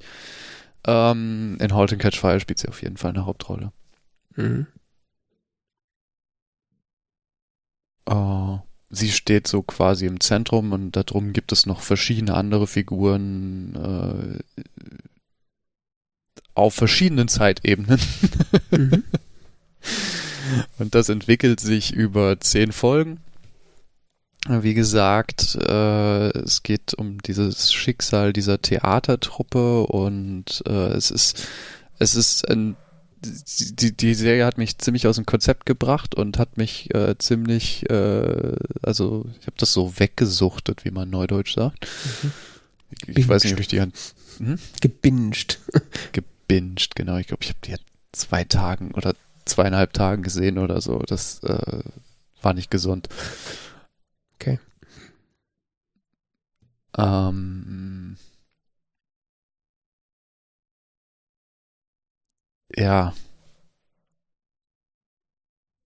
Was über diese Serie gesagt wurde im Unterschied zum Buch ist, dass, also es gibt tatsächlich Kommentatoren, die sagen, die Serie ist besser als das Buch. Mhm. Ähm, die sagen, äh, die Serie ist äh, mehr als nur eine Verfilmung. Es ist mehr so eine richtige Adaption und wahrscheinlich auch eine Adaption, die notwendig war, um nach Corona noch glaubhaft zu sein. Also gar nicht mal jetzt im wissenschaftlichen Sinne oder so, überhaupt nicht, darum geht's nicht. Das ist, das spielt keine große Rolle in dieser Serie. Diese, diese Pandemie geschieht einfach. Das ist einfach so die, die, die, die, das Einstiegssetting. Ähm, das Relevanteste an dieser Pandemie ist, es gibt unglaublich viel Tod und unglaublich viel Trauer und Traumatisierung, mit denen alle Figuren umgehen müssen. Mhm. Und die Frage ist dann, wie gehen sie damit um? Und das ist eigentlich tatsächlich der Hauptinhalt dieser, dieser Serie. Okay. Und ähm, der Punkt Theatertruppe spielt da noch eine große Rolle, weil es auch darum geht, ähm, wie die Kunst und wie auch Theaterspielen und äh, ja, so künstlerisches Leben, Künstler, äh, ähm, künstlerischer Selbstausdruck helfen kann, Traumata zu überwinden mhm. Oder zumindest zu bearbeiten, sowohl im individuellen Falle als auch so quasi als Kollektiv. Mhm. Und deshalb sagen Leute, es äh, ist das ähm, interessante Serie, dass quasi wie das geschieht in dieser Serie, wird in der, in der Serienadaption anders gemacht als im, in, als im Roman. Okay.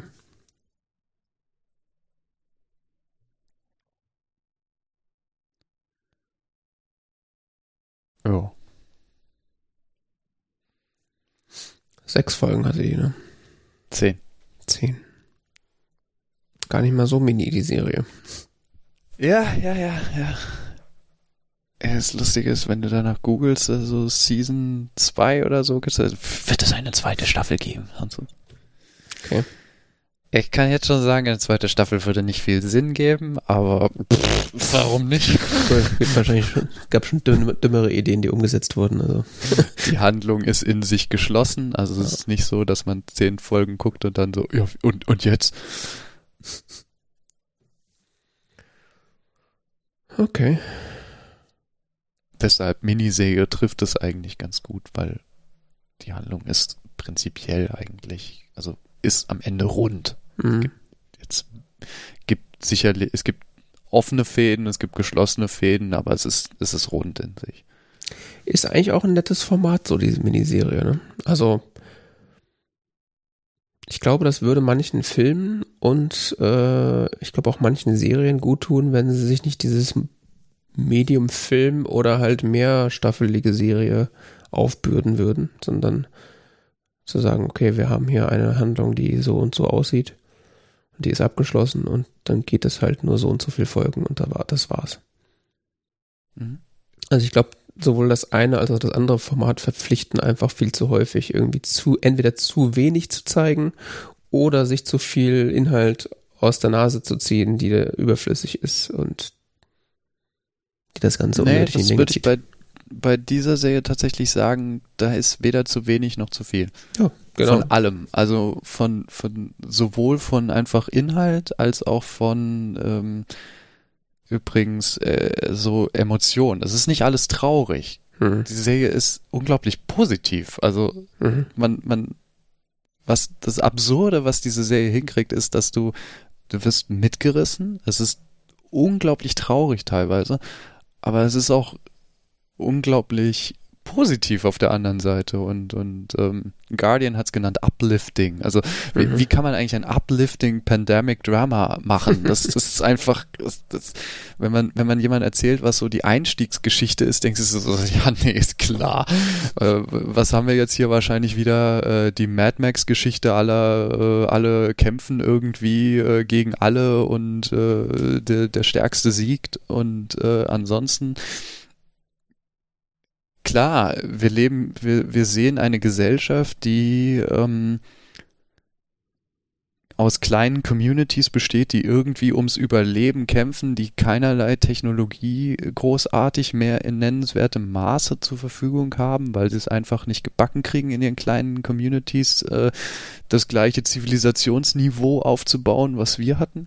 Aber Mhm. teilweise kriegen sie es hin, so in gewissen Teilen. Also es ist unterschiedlich und sonst was.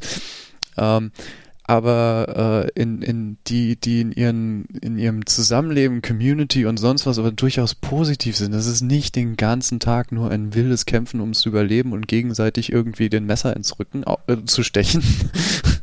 so wie es uns so viele ähm, apokalyptische Serien äh, vermittelt haben und Filme. Sondern es ist tatsächlich ein ausgeglichenes Bild. Und irgendwie auch ein unterm Strich äh, sehr ja, uplifting ist schon das richtige Wort. Mhm. Interessant. Klingt nicht. Es, es ist eins der interessantesten Dinge, die ich in den letzten Jahren gesehen habe. Ich muss das nochmal gucken. ich habe das noch nicht verstanden. das mache ich bei extrem wenig Dingen. Eine Miniserie, die man gleich nochmal guckte. Weil das auch alles so ineinander und verzwirbelt ist und aber nicht so, dass man nicht mehr durchblickt, sondern einfach so spannend irgendwie, so diese, diese Figuren noch kennenzulernen und in ihren Verbindungen und Nichtverbindungen und was auch immer. Okay. Ja, ist interessant. Also, ich kann jetzt natürlich zum Inhalt nicht so viel sagen, aber dieses, äh, das Format Miniserie ähm, hat ja aktuell so ein bisschen Revival und ich habe auch das Gefühl, äh, das hat auch Disney verstanden, weil wurde ja jetzt auch angekündigt, ähm, dass es eine Obi-Wan Kenobi äh, Miniserie gibt. Ach, das soll jetzt eine Miniserie sein. Ich glaube, das sollen sechs Folgen oder sowas werden. Hat Ewan McGregor nicht mehr Lust, oder? Ich glaube, ich sag mal, der die Story, die sie erzählen können zwischen äh, dem Mhm. den, den, den Jahren auf Tatooine, be- bevor Episode 4 losgeht.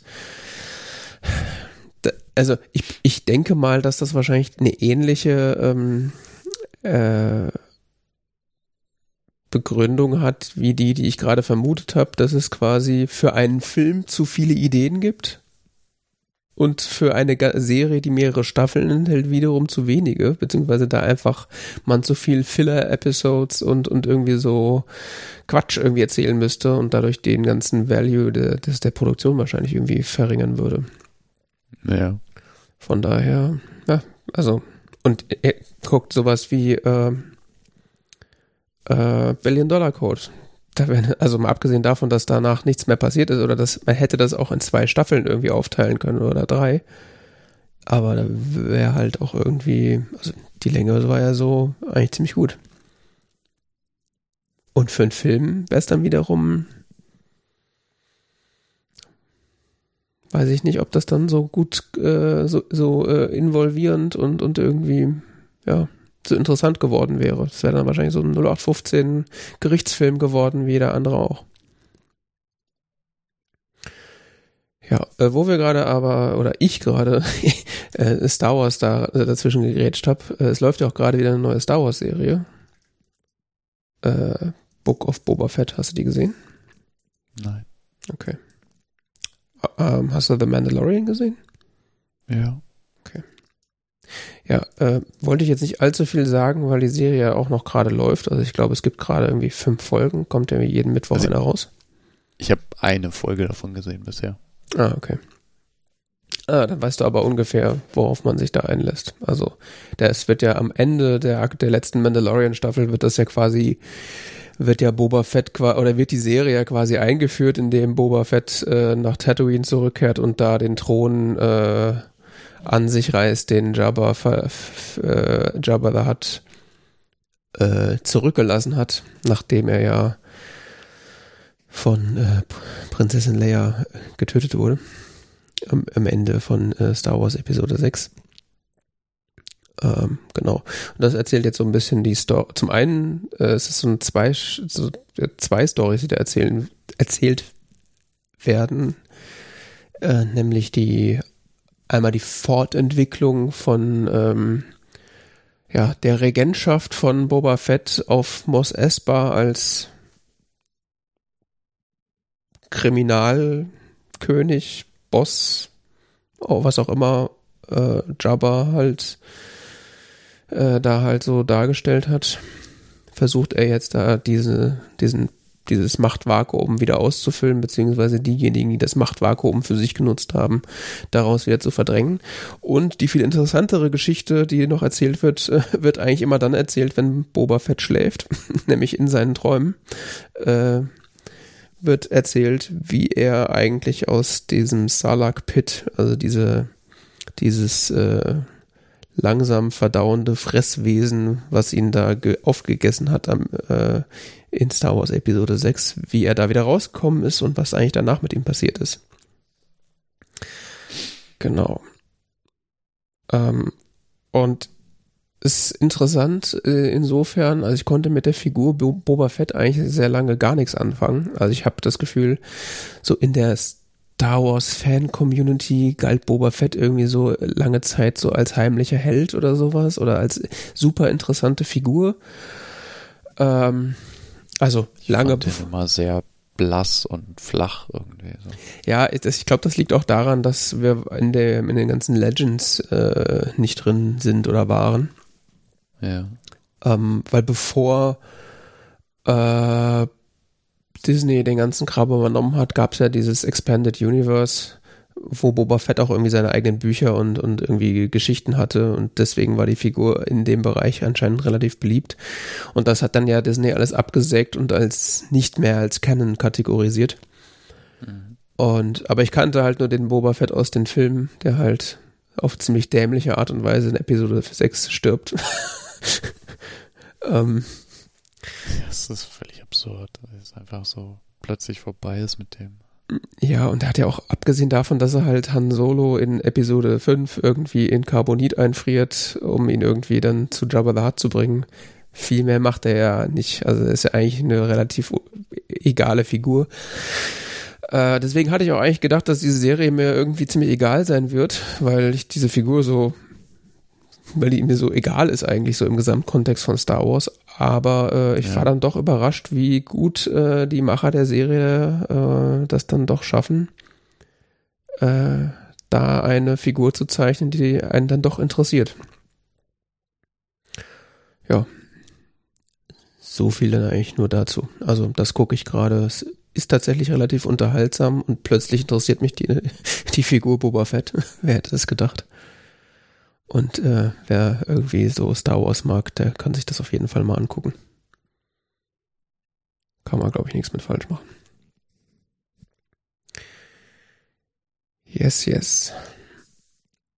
Und dann kommen wir zum äh, literarischen Duett, wo wir dieses Mal äh, Habe Kerkelings äh, ja Erstlingswerk im äh, Kino geschaut haben. Nämlich äh, Kein Pardon. Ähm, von und mit Habe Kerkling. Also er hatte sowohl am Drehbuch mitgeschrieben, als auch, glaube ich, Regie geführt. Und er spielt die Haupt- und diverse Nebenrollen. ja. Ähm. Mhm. Müssen wir erstmal erklären, warum wir diesen Film gesehen haben. Müssen wir das was? Wir müssen erklären, warum wir den gesehen haben? Weiß ich nicht. Na, ich dachte, ja, warum gucken wir Filme überhaupt? Ja, nein, also es ist schon irgendwie eine sehr besondere Auswahl, fand ich. Also, Ja, gibt's, also, keine Ahnung, ich habe diesen Film vielleicht irgendwann mal vor vielen Jahren mal zufällig im Fernsehen gesehen und Hm. äh, danach nie wieder was davon gehört oder sonst irgendwas und dann kommst du damit um die Ecke und Ja, also der hat irgendwie so einen besonderen Platz in meinem Herzen, glaube ich. Also zum einen habe ich den einigermaßen regelmäßig als Kind geguckt. Also es ist so zum einen so ein Nostalgie-Ding und äh, ich hatte den dann auch über Jahre nicht mehr gesehen und dann wurde der irgendwann in der Freak Show plötzlich äh, oder war das sogar in Not Safe for Work? Ich bin mir gerade nicht mehr sicher. In irgendeinem Pritlavschen Podcast wurde das dann wieder aufgegriffen und diese ganzen One-Liner und diese ganzen Memes, die in diesem Film quasi äh, erzeugt werden, äh, ich glaube, das war sogar Holgi, der die dann rauf und runter gebetet hat, äh, hat das dann alles wieder in mein Gedächtnis zurückgerufen. Das war dann irgendwie vor fünf, sechs, sieben Jahren oder was, habe ich den dann mal wieder geguckt und äh, hab gedacht, so, ja, eigentlich dafür, dass das ein deutscher Film ist, ist der eigentlich Also richtig lustig. wird, er, er, er wird, was hast du gesagt dafür? Dafür ist, Ist er er eigentlich lustig? relativ lustig. Ja. Der wird referenziert in Not Safe for Work Folge 41 Kommissarische Reichsregierung Göttingen. Vom 20. Dezember 2011. Ui. Okay. Kann das sein? Ja, klar. Jetzt, wo du sagst, ich erinnere mich genau. Den Jahresausklang begehen wir standesgemäß mit einer gediegenen Geschenke-Auspackzeremonie. Oh Gott, ich kann mich schon erinnern. Ähm, wird von äh, ebenfalls standesgemäßen Potpourri und schlechten, von schlechten Scherzen, dummen Bemerkungen, fehlerhaften Analysen und gewagten Aussagen begleitet. Das muss gewesen mehr sein. Sachen auspacken, dann hätten wir auch noch diese beiden Aspekte verbunden. ähm, ferner bedauern wir das Fortbleiben unseres geliebten Führers. Gott, das sind auch so Sachen, die so gehen weiter. heute überhaupt nicht mehr. Klingt wie so ein AfD-Podcast. Weißt du, um wen sie da trauern? Kim Äh, Jong-il. ah. Hm. Ja, den fanden die von der AfD bestimmt auch gut. Bestimmt. Ja. Ja, so war das. das so ist der wieder in, in mein äh, Repertoire irgendwie äh, reingekommen. Und ich weiß nicht, was mich da zuletzt irgendwie getriggert hat, aber irgendwie dachte ich, man könnte ja mal was Witziges gucken. Und dann dachte ich so, so witzig und deutsch, das macht eigentlich überhaupt keinen Sinn, aber so, so ein paar Sachen, weiß ich nicht. Gibt schon ein paar gute Sachen. Ich glaube, ich habe zu dem Zeitpunkt wieder über Loriot nachgedacht. Es gibt auch so ein paar witzige Sachen. Ja, gut, Loriot, das ist ja, also, ähm, äh, äh, kennt ja hier keiner mehr. Ja, deswegen. Cool. Ja, ich dachte, einfach das irgendwie. Loriot. Das Ist- trägt man jetzt so. Ich finde die Hose schon etwas weit. Das trägt man jetzt überall so. Welches Grau hätten sie Und die denn? Knöchel, die Steingrau, müssen so frei Mausgrau. sein. Ja, ja, das trägt man jetzt so. Es ist der letzte Schrei in Mailand. Drei ganz heiße Eisen. Was? Frauen, Karneval und, äh, Und noch irgendwas, genau. ja. Ja. Also in meinem Herzen hat der Film so ein bisschen Kultstatus und äh, weiß ich nicht. Irgendwie wollte ich den mal wieder sehen und dann dachte ich, welch, welches ist denn das bessere Format, als äh, den einfach mal hier zu gucken und irgendwie zu besprechen. Ja, Mit den Begriffen Frau, Umwelt und Karneval haben wir drei ganz heiße Eisen angefangen. ich sehe schon, wir müssen nur noch, Lorio muss man auch noch gucken. Ödipussy gucken noch nicht schon wieder. Den habe ich erst vor einem Jahr gesehen oder so. Ja, Herr Müller, ganz heiße Eisen, ganz heiße Eisen. Geht der Text weiter. Ähm, oh Gott. Das, das nimmt hier eine ungute Wendung. Ähm, kein Pardon. Also 1993 erschienen. Du hast ihn offensichtlich seitdem einige Male gesehen. Ich nicht. Ich habe ihn irgendwann mal gesehen, aber ich habe nie wieder dieses Lied aus dem Ko äh, Kopf bekommen. Lustigkeit kennt keine Grenzen. Witzigkeit. Oder Witz Witzigkeit. Ganz Mir witzig. geht's, mit schon wie, mir geht's schon wie dem Heinz Wäscher. Ich kann Wäscher mir einfach Ä. nicht den Text merken. Ich kann mir den Text einfach nicht merken. Wäscher mit Ä. Das wusste ich nicht. Das hat mir keiner gesagt. Okay, wer den gesehen hat, äh, wird das jetzt vielleicht lustig finden. Ähm, Ja. Ja, äh, also der Film hat halt eine Handlung. ich glaube, wenn man die Witze am Stück erzählt, ist der Film deutlich lustiger, als wenn man ihn sieht.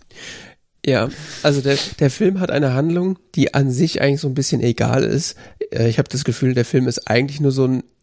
Ey, Was Ja, denn? der Film. ja, der, der hat, hat irgendwie eine Handlung und dann hatten sie irgendwie so nach drei, zwei Dritteln des Drehbuchs keinen Bock mehr und dann haben sie einfach nur noch Scheiß hinten dran gepflanzt, habe ich so das Gefühl.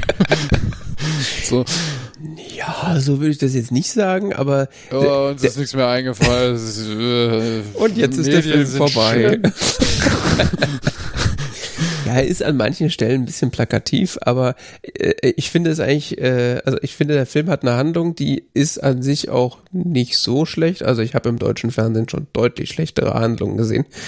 Ja, Ähm, das stimmt auch wieder. aber man merkt halt, dass der Film vor allen Dingen ein Vehikel dafür ist, dass Harpe Kerkeling seine Sketchnummern aufführen kann.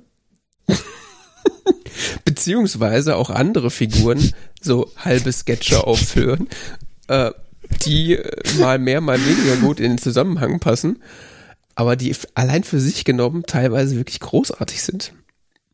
Also allein sein, sein Opa, der am laufenden Band irgendwelche unpassenden Kommentare macht, ist einfach pures Comedy-Gold. Also der Film macht, glaube ich, zwei Dinge sehr gut. Er produziert unfassbar äh, witzige Memes und, und so Running Gags, die den ganzen Film über weiterlaufen. Und jedes Mal, wenn sie, wenn die Oma mit ihrem Bollerwagen ganz nach alleine die Oma Hättest du mal gemacht wie der, hättest du mal gemacht wie der Henne, der der hat nämlich ein Surfbrett sich gekauft. Ein Surfbrett, ja, der Henne. Und was macht man mit dem her? Ja, der Surfen, was denn sonst? Der Henne. Der, Der Henne, der hat doch die Dings, ge- wer Die hat der Lisbeth geheiratet? Die Lisbeth hat er geheiratet, ja. Nee, der hat nicht die Lisbeth, Nee, der die hat Cousine von der Lisbeth. geheiratet. Der ja, Opa hat das wissen wir ja. ja. Der Henne. Das Ja. produziert halt so Memes am laufenden Band und gleichzeitig, äh, Kann sich das nicht vorstellen, wie häufig das wiederholt wird. Mit der Henne hat die Lisbeth geheiratet. ja, oder Käffchen Heinz. Okay, das ist wirklich lustig. Diese Frau, die da dauernd ins Bild reinläuft. Käffchen, Käffchen, Mit Milch und Zucker. noch ein Keks dazu? Ja, und auf der anderen Seite dann Maren Kräumann. So wirklich mitten in Szenen reinplatzt. Käffchen. Ja, und äh, daneben dann Maren Kräumann, die die ganze Zeit irgendwie von Nikotin zur Schnapsflasche hin und her wechseln. Das ist einfach der Wahnsinn. Das ist, was wir hier machen, ist der Wahnsinn. Doris! Ja. Was ist ganz Frisches. Einfach mal was Frisches.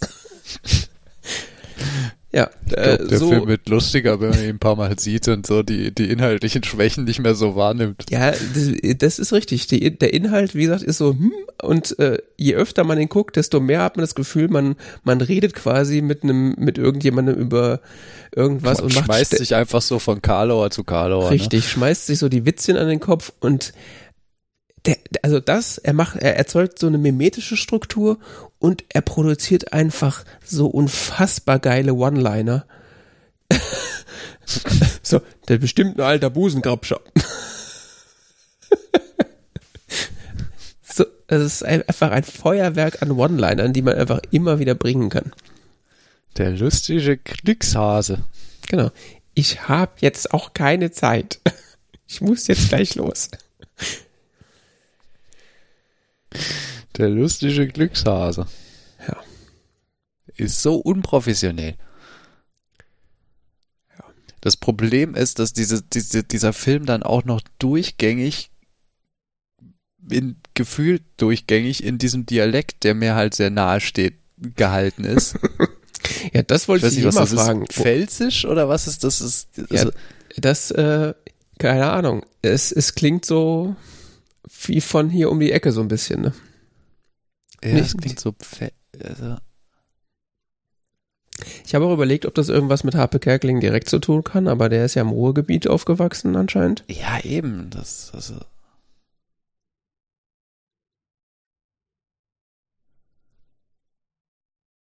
hessischen Dialekt, ja, ich weiß nicht, es ist ja, es, ist aber wie so, so also irgendwo so zwischen hessisch und und und und pfälzisch klingt das in meinem, meiner Wahrnehmung. Ja. Das ist durchaus möglich. Und das war jetzt ein Problem für dich, ja. Das ist, nein, ja, ja. Nein, das war kein Problem für mich. Es ist nicht jetzt kein, kein, kein, kein Thema, dass ich es nicht verstehen würde oder sowas, sondern. Das Problem ist, es ist zu nah an der Realität für dich. Äh, ja. Wenn du halt aufgewachsen bist mit Menschen, die so sprechen jeden Tag, dann ist das nicht mehr. Äh Irgendwann ist das nicht mehr lustig. diese, verstehst du diese Absurdität? Die, diese der Film guckt, macht da so, so ein Absurditätsframing. Mhm. Und wenn du da nicht aufpasst, sich dieses Framing dann plötzlich über deine eigenen persönlichen Lebenserinnerungen legt, dann ist das schon so ein bisschen irritierend. Ja, die Frage ist halt, wie absurd ist der Film eigentlich wirklich? Also er ist stellenweise sehr absurd, aber teilweise habe ich auch das Gefühl, zeigt er auch so ein paar Wahrheiten auf und so ein paar Sachen, die auf der einen Seite sehr absurd wirken, aber der Realität gar nicht so weit, äh, gar nicht so weit entfernt sind. Naja, was ist denn der Inhalt? Ich meine, das ist so ein junger Typ, der stolpert da so quasi ins Fernsehen rein und irgendwie von 0, nix wird er zum Moderator und äh, ja, dann lässt er sich so ein bisschen äh, wird dann zu dem, was man? er eigentlich hasst. Ja, verführen? Nee. Mir fällt kein passendes Wort ein. Er wird ja wird zu dem, was er eigentlich hasst. Er wird selber zu dem, so ein bisschen zu dem, was er nicht mochte an dem Heinz Wäscher. Genau.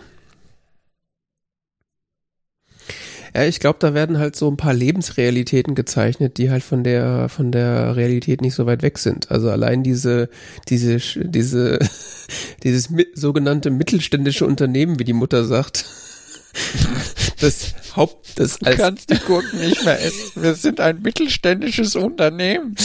Das ist Veruntreuung von Firmeneigentum. genau, was streitet ihr euch denn? Ich versuche der Oma zu erklären, dass ein mittelständisches Unternehmen funktioniert. Genau. Und das ist halt herrlich absurd, aber ich könnte mir vorstellen, gerade so kleine Betriebe, wo halt Familienbetriebe, dass genau solche Sachen tatsächlich passieren. Das ist Veruntreuung von Firmen. Der Oberst ist wieder der Gürkskes.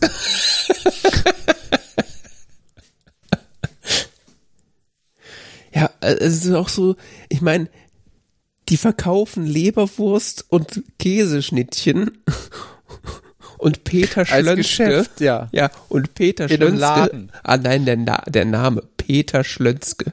Das klingt doch schon wie ein Gedicht. Der ist Schnittchenauslieferer. Also. Weiß Bei nicht. diesem Kindergeburtstag da, ne? Ja, und erst, erst auf der, auf der Beerdigung und dann Kindergeburtstag. Das Schönste ist, eine, eine der bildlich schönsten Szenen ist, wie er, wie er in diese, diese, diese Beerdigung reinplatzt. Mhm. Äh, äh, die Schnittchen sind da. Er sieht Beerdigungsszene, seine Miene geht runter, er guckt traurig und holt in dem Moment aus seinem, aus seinem Jackett so, so ein kleines schwarzes Fähnchen raus und steckt es in die Schnittchen.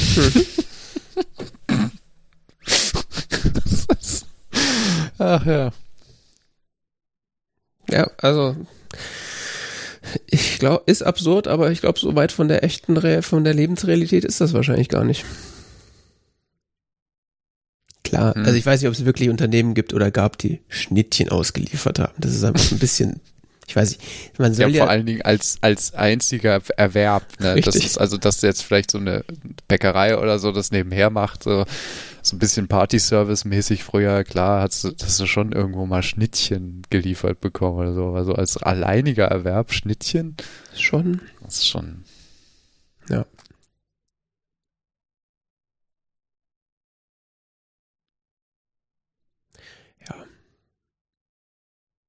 Ja. Wir haben ein neues Produkt. Halbfett-Leberwurststückchen. Mal ganz was Neues. Der Oma hat mir die Mayonnaise an der Heizung gestellt.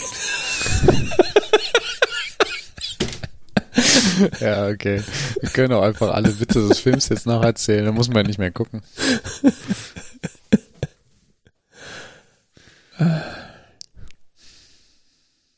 Und dann geben sie ihrem Hund Batzen, aber nur den ganzen Batzen. Ja, allein diese Werbung. Also allein der Einfallsreichtum für diese Werbung müsste eigentlich schon einen Fernsehpreis bekommen. Die ist so bescheuert, aber auch nicht so weit weg von der Realität. Ja, ist im Kontext. Es gibt immer wieder eine, eine, eine, eine Werbeszene, die, die eingeblendet wird, äh, wo für Hundewerbung geworben, äh, Hundefutter geworben wird und das heißt eben Batzen. Geben Sie Ihrem Hund nur den ganzen Batzen. Batzen. Dann mit einer sehr eingänglichen Melodie. Deren Text besagt Batzen, nur für Hunde, nicht für Katzen. Batzen. Später dann mit der Maxi-Packung. Und diese riesige Dose in der Hand hat, ne?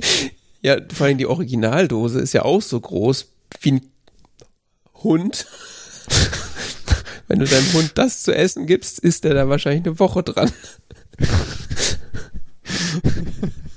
Ohne Pause. Ah, ja. Das macht mich langsam auch fertig. Wetter mit E. mit Ä. Ja. Dafür ist die Oma nachts alleine mit dem Bollerwagen. Ja, das, das Beste ist ja, das habe ich auch, dieses Mal, dass er überhaupt das erste Mal mitbekommen. Also am, früher habe ich überhaupt nicht verstanden, warum diese Frau immer irgendwas mit einem Bollerwagen erzählt und anfängt zu weinen. Ich fand es halt irgendwie lustig, weil es immer wieder gekommen ist. Aber es wird ja am Anfang erklärt, dass die Oma sich das Essen vom Munde abgespart hat für ihre Tochter und deswegen nachts mit dem Bollerwagen immer irgendwas gemacht hat und dann fängt sie an zu weinen. Also es ist ja quasi irgendwie so eine wahrscheinlich Kriegstraumatisierung, die da irgendwie so erzählt wird. Und das wird dann halt naja, was, was hast du mit dem Bollerwagen gemacht? Also sowas wie Hamstern halt, ne? so. Ja. Das, das so Bollerwagen, so Frau mit Bollerwagen ist so ein typisches Nachkriegsbild. Stimmt. Ist auch irgendwie so ein bisschen gekünsteltes Bild ist, was, also dieses, dieses Trümmerfrauenbild, aber ähm, daran, da, darauf spielt es an. No. Kommt halt aus ganz kleinen Verhältnissen. Irgendwie ist der Film so eine Sammlung von Memes, ne? Ja. Das ist eine Sammlung von Memes. Und ist da drin schon wieder fast schon modern. Dafür, dass er von 1993 ist. Ja.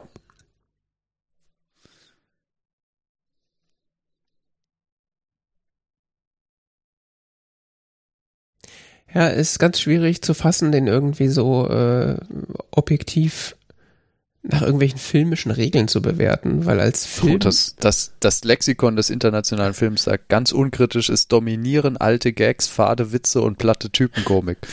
Ja. Aber die sind dafür on point.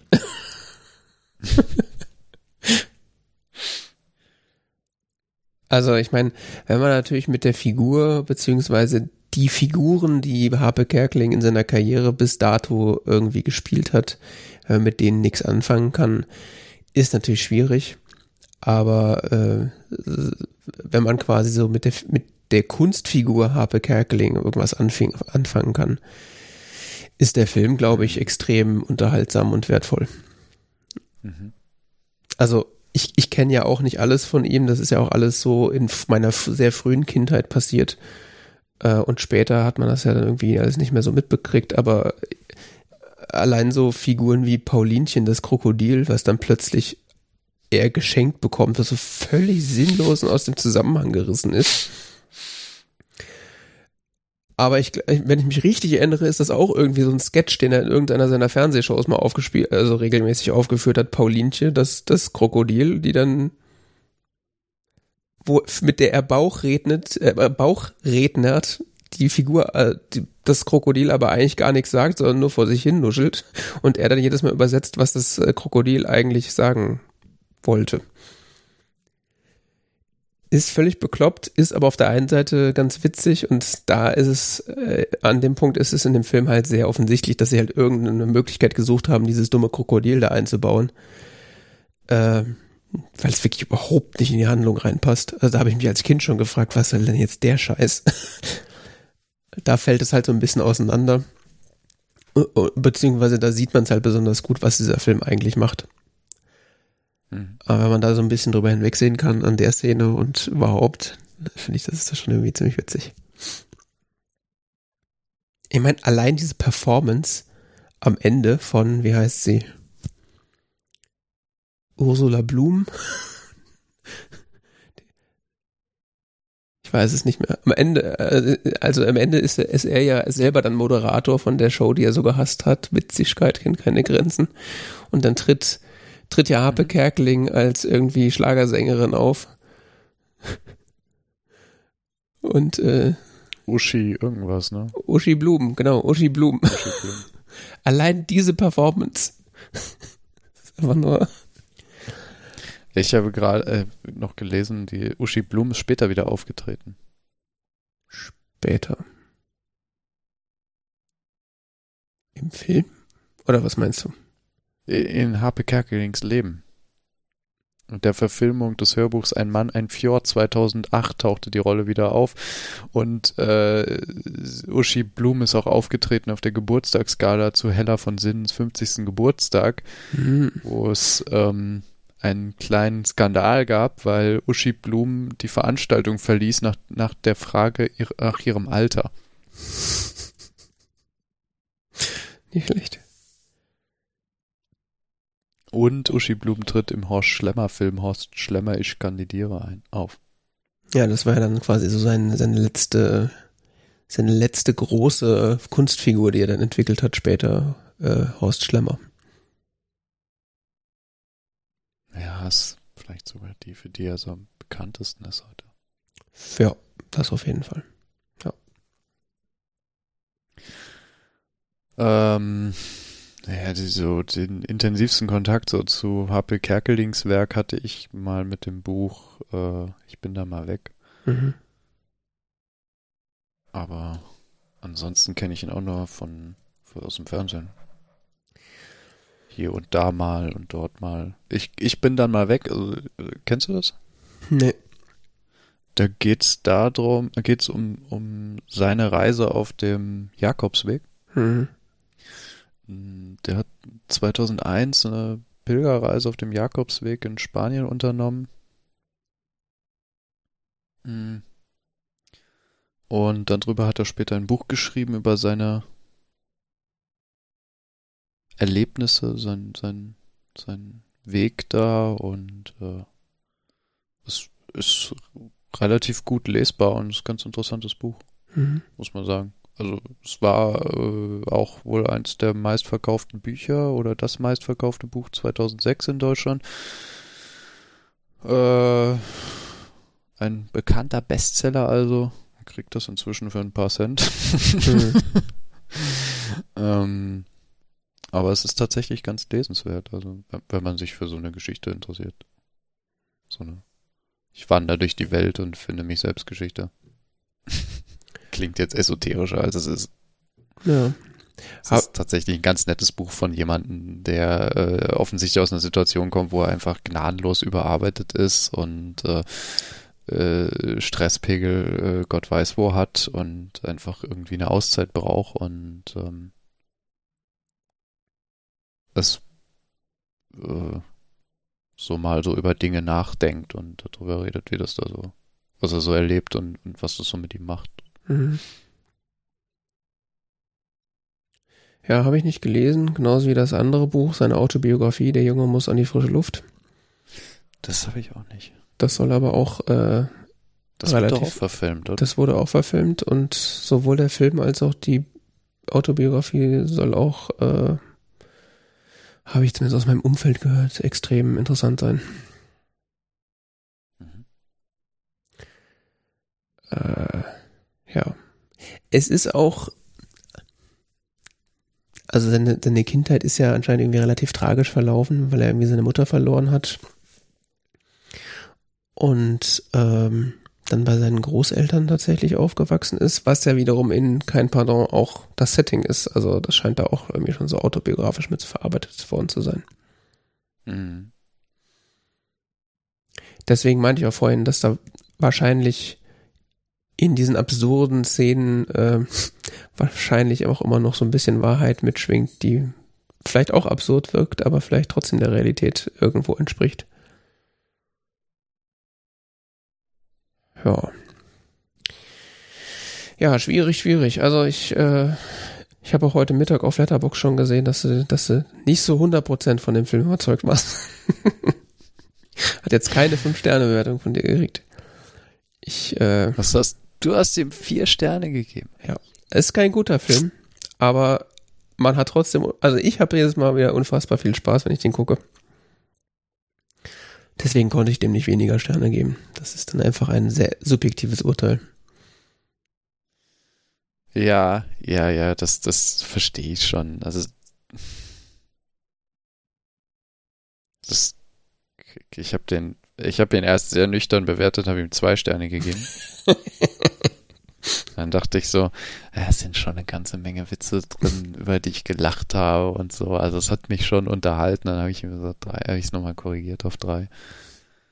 Ähm, das, aber so rein filmisch fand ich ihn echt ziemlich mies und auch teilweise wirklich schlecht gespielt und ja, geschnitten ja, und ja. Drehbuch und sonst was und ja, ja. Ja, nee, äh, also Carpe Kerkelings schauspielerische Leistung. Also in den Szenen, wo er tatsächlich diese Sketche spielt, ist er großartig. Ja. Aber in anderen Szenen ist er einfach nur äh, aha. Nie sonderlich überzeugend. Gilt dann auch für die nee. meisten anderen Figuren. Aber sobald sie diese, in diesem. Diese, diese, diese Semi-Liebesgeschichte da mit der, mit der Freundin. Mit Ulla, der Esoterikerin. So, ja, die da noch so reingewoben wird, die ist auch so eigenartig und. Hm es wird ja. so komisch und bis, bis halt so, bis halt so diese Esoteriker-Szene daraus wird und dann wird es einfach unglaublich komisch und, und absurd und irgendwie schräg und skurril und so und, und wirklich gut, aber vorher ist es so, äh, was passiert hier? Ja. Nee, so, also es ist schon so, sobald, sobald quasi dieses Sketch-Setting aufgemacht wird, erstrahlen die Figuren quasi in ihrer, in ihrer Witzigkeit sozusagen. Und äh, aber dass die Story, die die Figuren, die diese Sketch-Szenen verbindet, ist halt ein bisschen dürftig. Mhm. Ja. Und jetzt will ich, äh, ich glaube, ich die alte Not Safe for Work Folge nochmal hören. ich habe sowieso überlegt, ob ich die alten Folgen nicht nochmal höre. Das sind 99 Folgen. Ja und? Das sind die einzigen. Kommen ja keine mehr. Da wäre jetzt in der Pandemie. Da, da soll man diesen UKW-Mist da lassen. Kann das doch. Äh, da soll man diesen UKW-Mist lassen und soll mit dem Holgi wieder Not Safe for Work machen. Das wäre der Beste, was er, was er denn im Lockdown für uns tun könnte. Corona rauf, runter, wie Impfung, ist doch scheißegal. Ich will was zum Lachen haben ich bin hier eh dieser idiotischen Politik ausgeliefert, wie ich mir Spaß haben. Ich will das nicht noch in einem Podcast erklärt bekommen. Ich habe schon genug Politik-Podcasts, die mir erklären, wie schlimm alles ist. Ich höre doch schon fünf Politik-Podcasts und drei äh, Pandemie-Podcasts, wo ich das alles erzählt bekomme. Mach lieber was Witziges. Ja.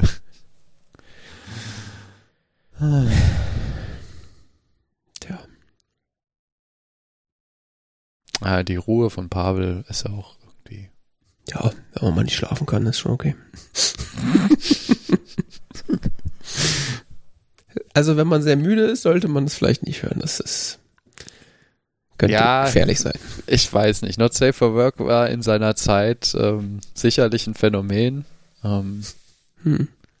Ich glaube, dass beide, die das gemacht haben, heute andere geworden sind. Ja. Wenn ich so mich erinnere an bestimmte Konversationen aus Not for, Safe for Work, das, doch, das Krasse ist, dass ich kann mich an Konversationen erinnern aus einem Podcast, den ich vor zehn Jahren gehört habe. Da siehst du mal, wie gut er war. Ich weiß nicht, ob der gut war oder einfach nur. Äh ich, ich, weiß nicht mehr, was ich gestern gegessen habe, aber ich kann das wahrscheinlich mitsprechen.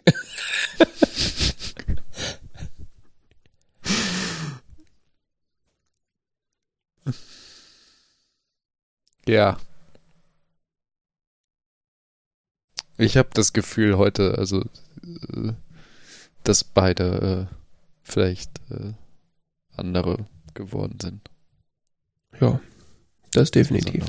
Trotzdem glaube ich, dass da noch ein paar gute Sendungen in ihnen schlummern, die sie vielleicht jetzt, jetzt nochmal sich mobilisieren könnten auf ihre alten Tage.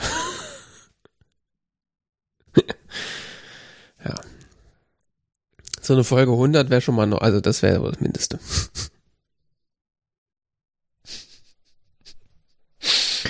Die kommt ja vielleicht noch. Vielleicht. Ja. Dann war es das jetzt erstmal mit Happe Kerkling-Film. Es gibt noch ein paar andere. Echt? Mhm. Willst du die etwa sehen oder was? Ja, ich will die mindestens einen noch sehen. Ähm, Echt? Mh, Welchen denn? Äh, Club Las Piranhas. Club Las Piranhas? Ja, das ist, äh, also ich habe den noch nicht gesehen, aber es ist da, glaube ich, so Animateur in einem Cluburlaub. Und äh, ja, ich habe. Also an Absurdität ist, steht dieser Film dem wahrscheinlich in nichts nach. Ich glaube, du willst den wahrscheinlich nicht gucken, beziehungsweise ich, ich würde dich da eher verschonen. Äh, ich weiß nicht. Muss jetzt vielleicht nicht die Woche sein. Ja. Ich kann den ja auch mal gucken und dann kann ich ja sagen, ob wir den nochmal äh, hier gucken können. Vielleicht ist er ja auch Schrott. Kann, also, es reicht auch, wenn man einen, einen eine Meme-Maschine äh, als Film rausgebracht hat. Ähm, deswegen gucken wir jetzt nächste Woche was von Lorio? Ach nee. Ah, Ödipus. Nein. Mein Name ist Lose. Ich kaufe hier ein. Das habe ich schon so häufig gesehen.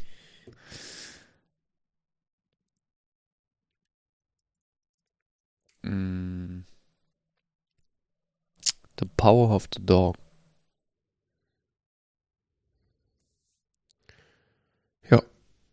Äh, ein Film von Jane. Netflix. Campion. Und den gibt's gerade auf Netflix. The Power of the Dog. Es geht nicht so richtig gut von der Zunge, muss ich sagen. Mit Benedict Cucumber in der Hauptrolle. Ich bin gespannt. Ja. So viel dazu. Dann äh, vergessen wir nicht unsere persönliche Glücksmelodie und äh, gehen damit äh, in die Nacht oder so. Witzigkeit kennt keine Grenzen.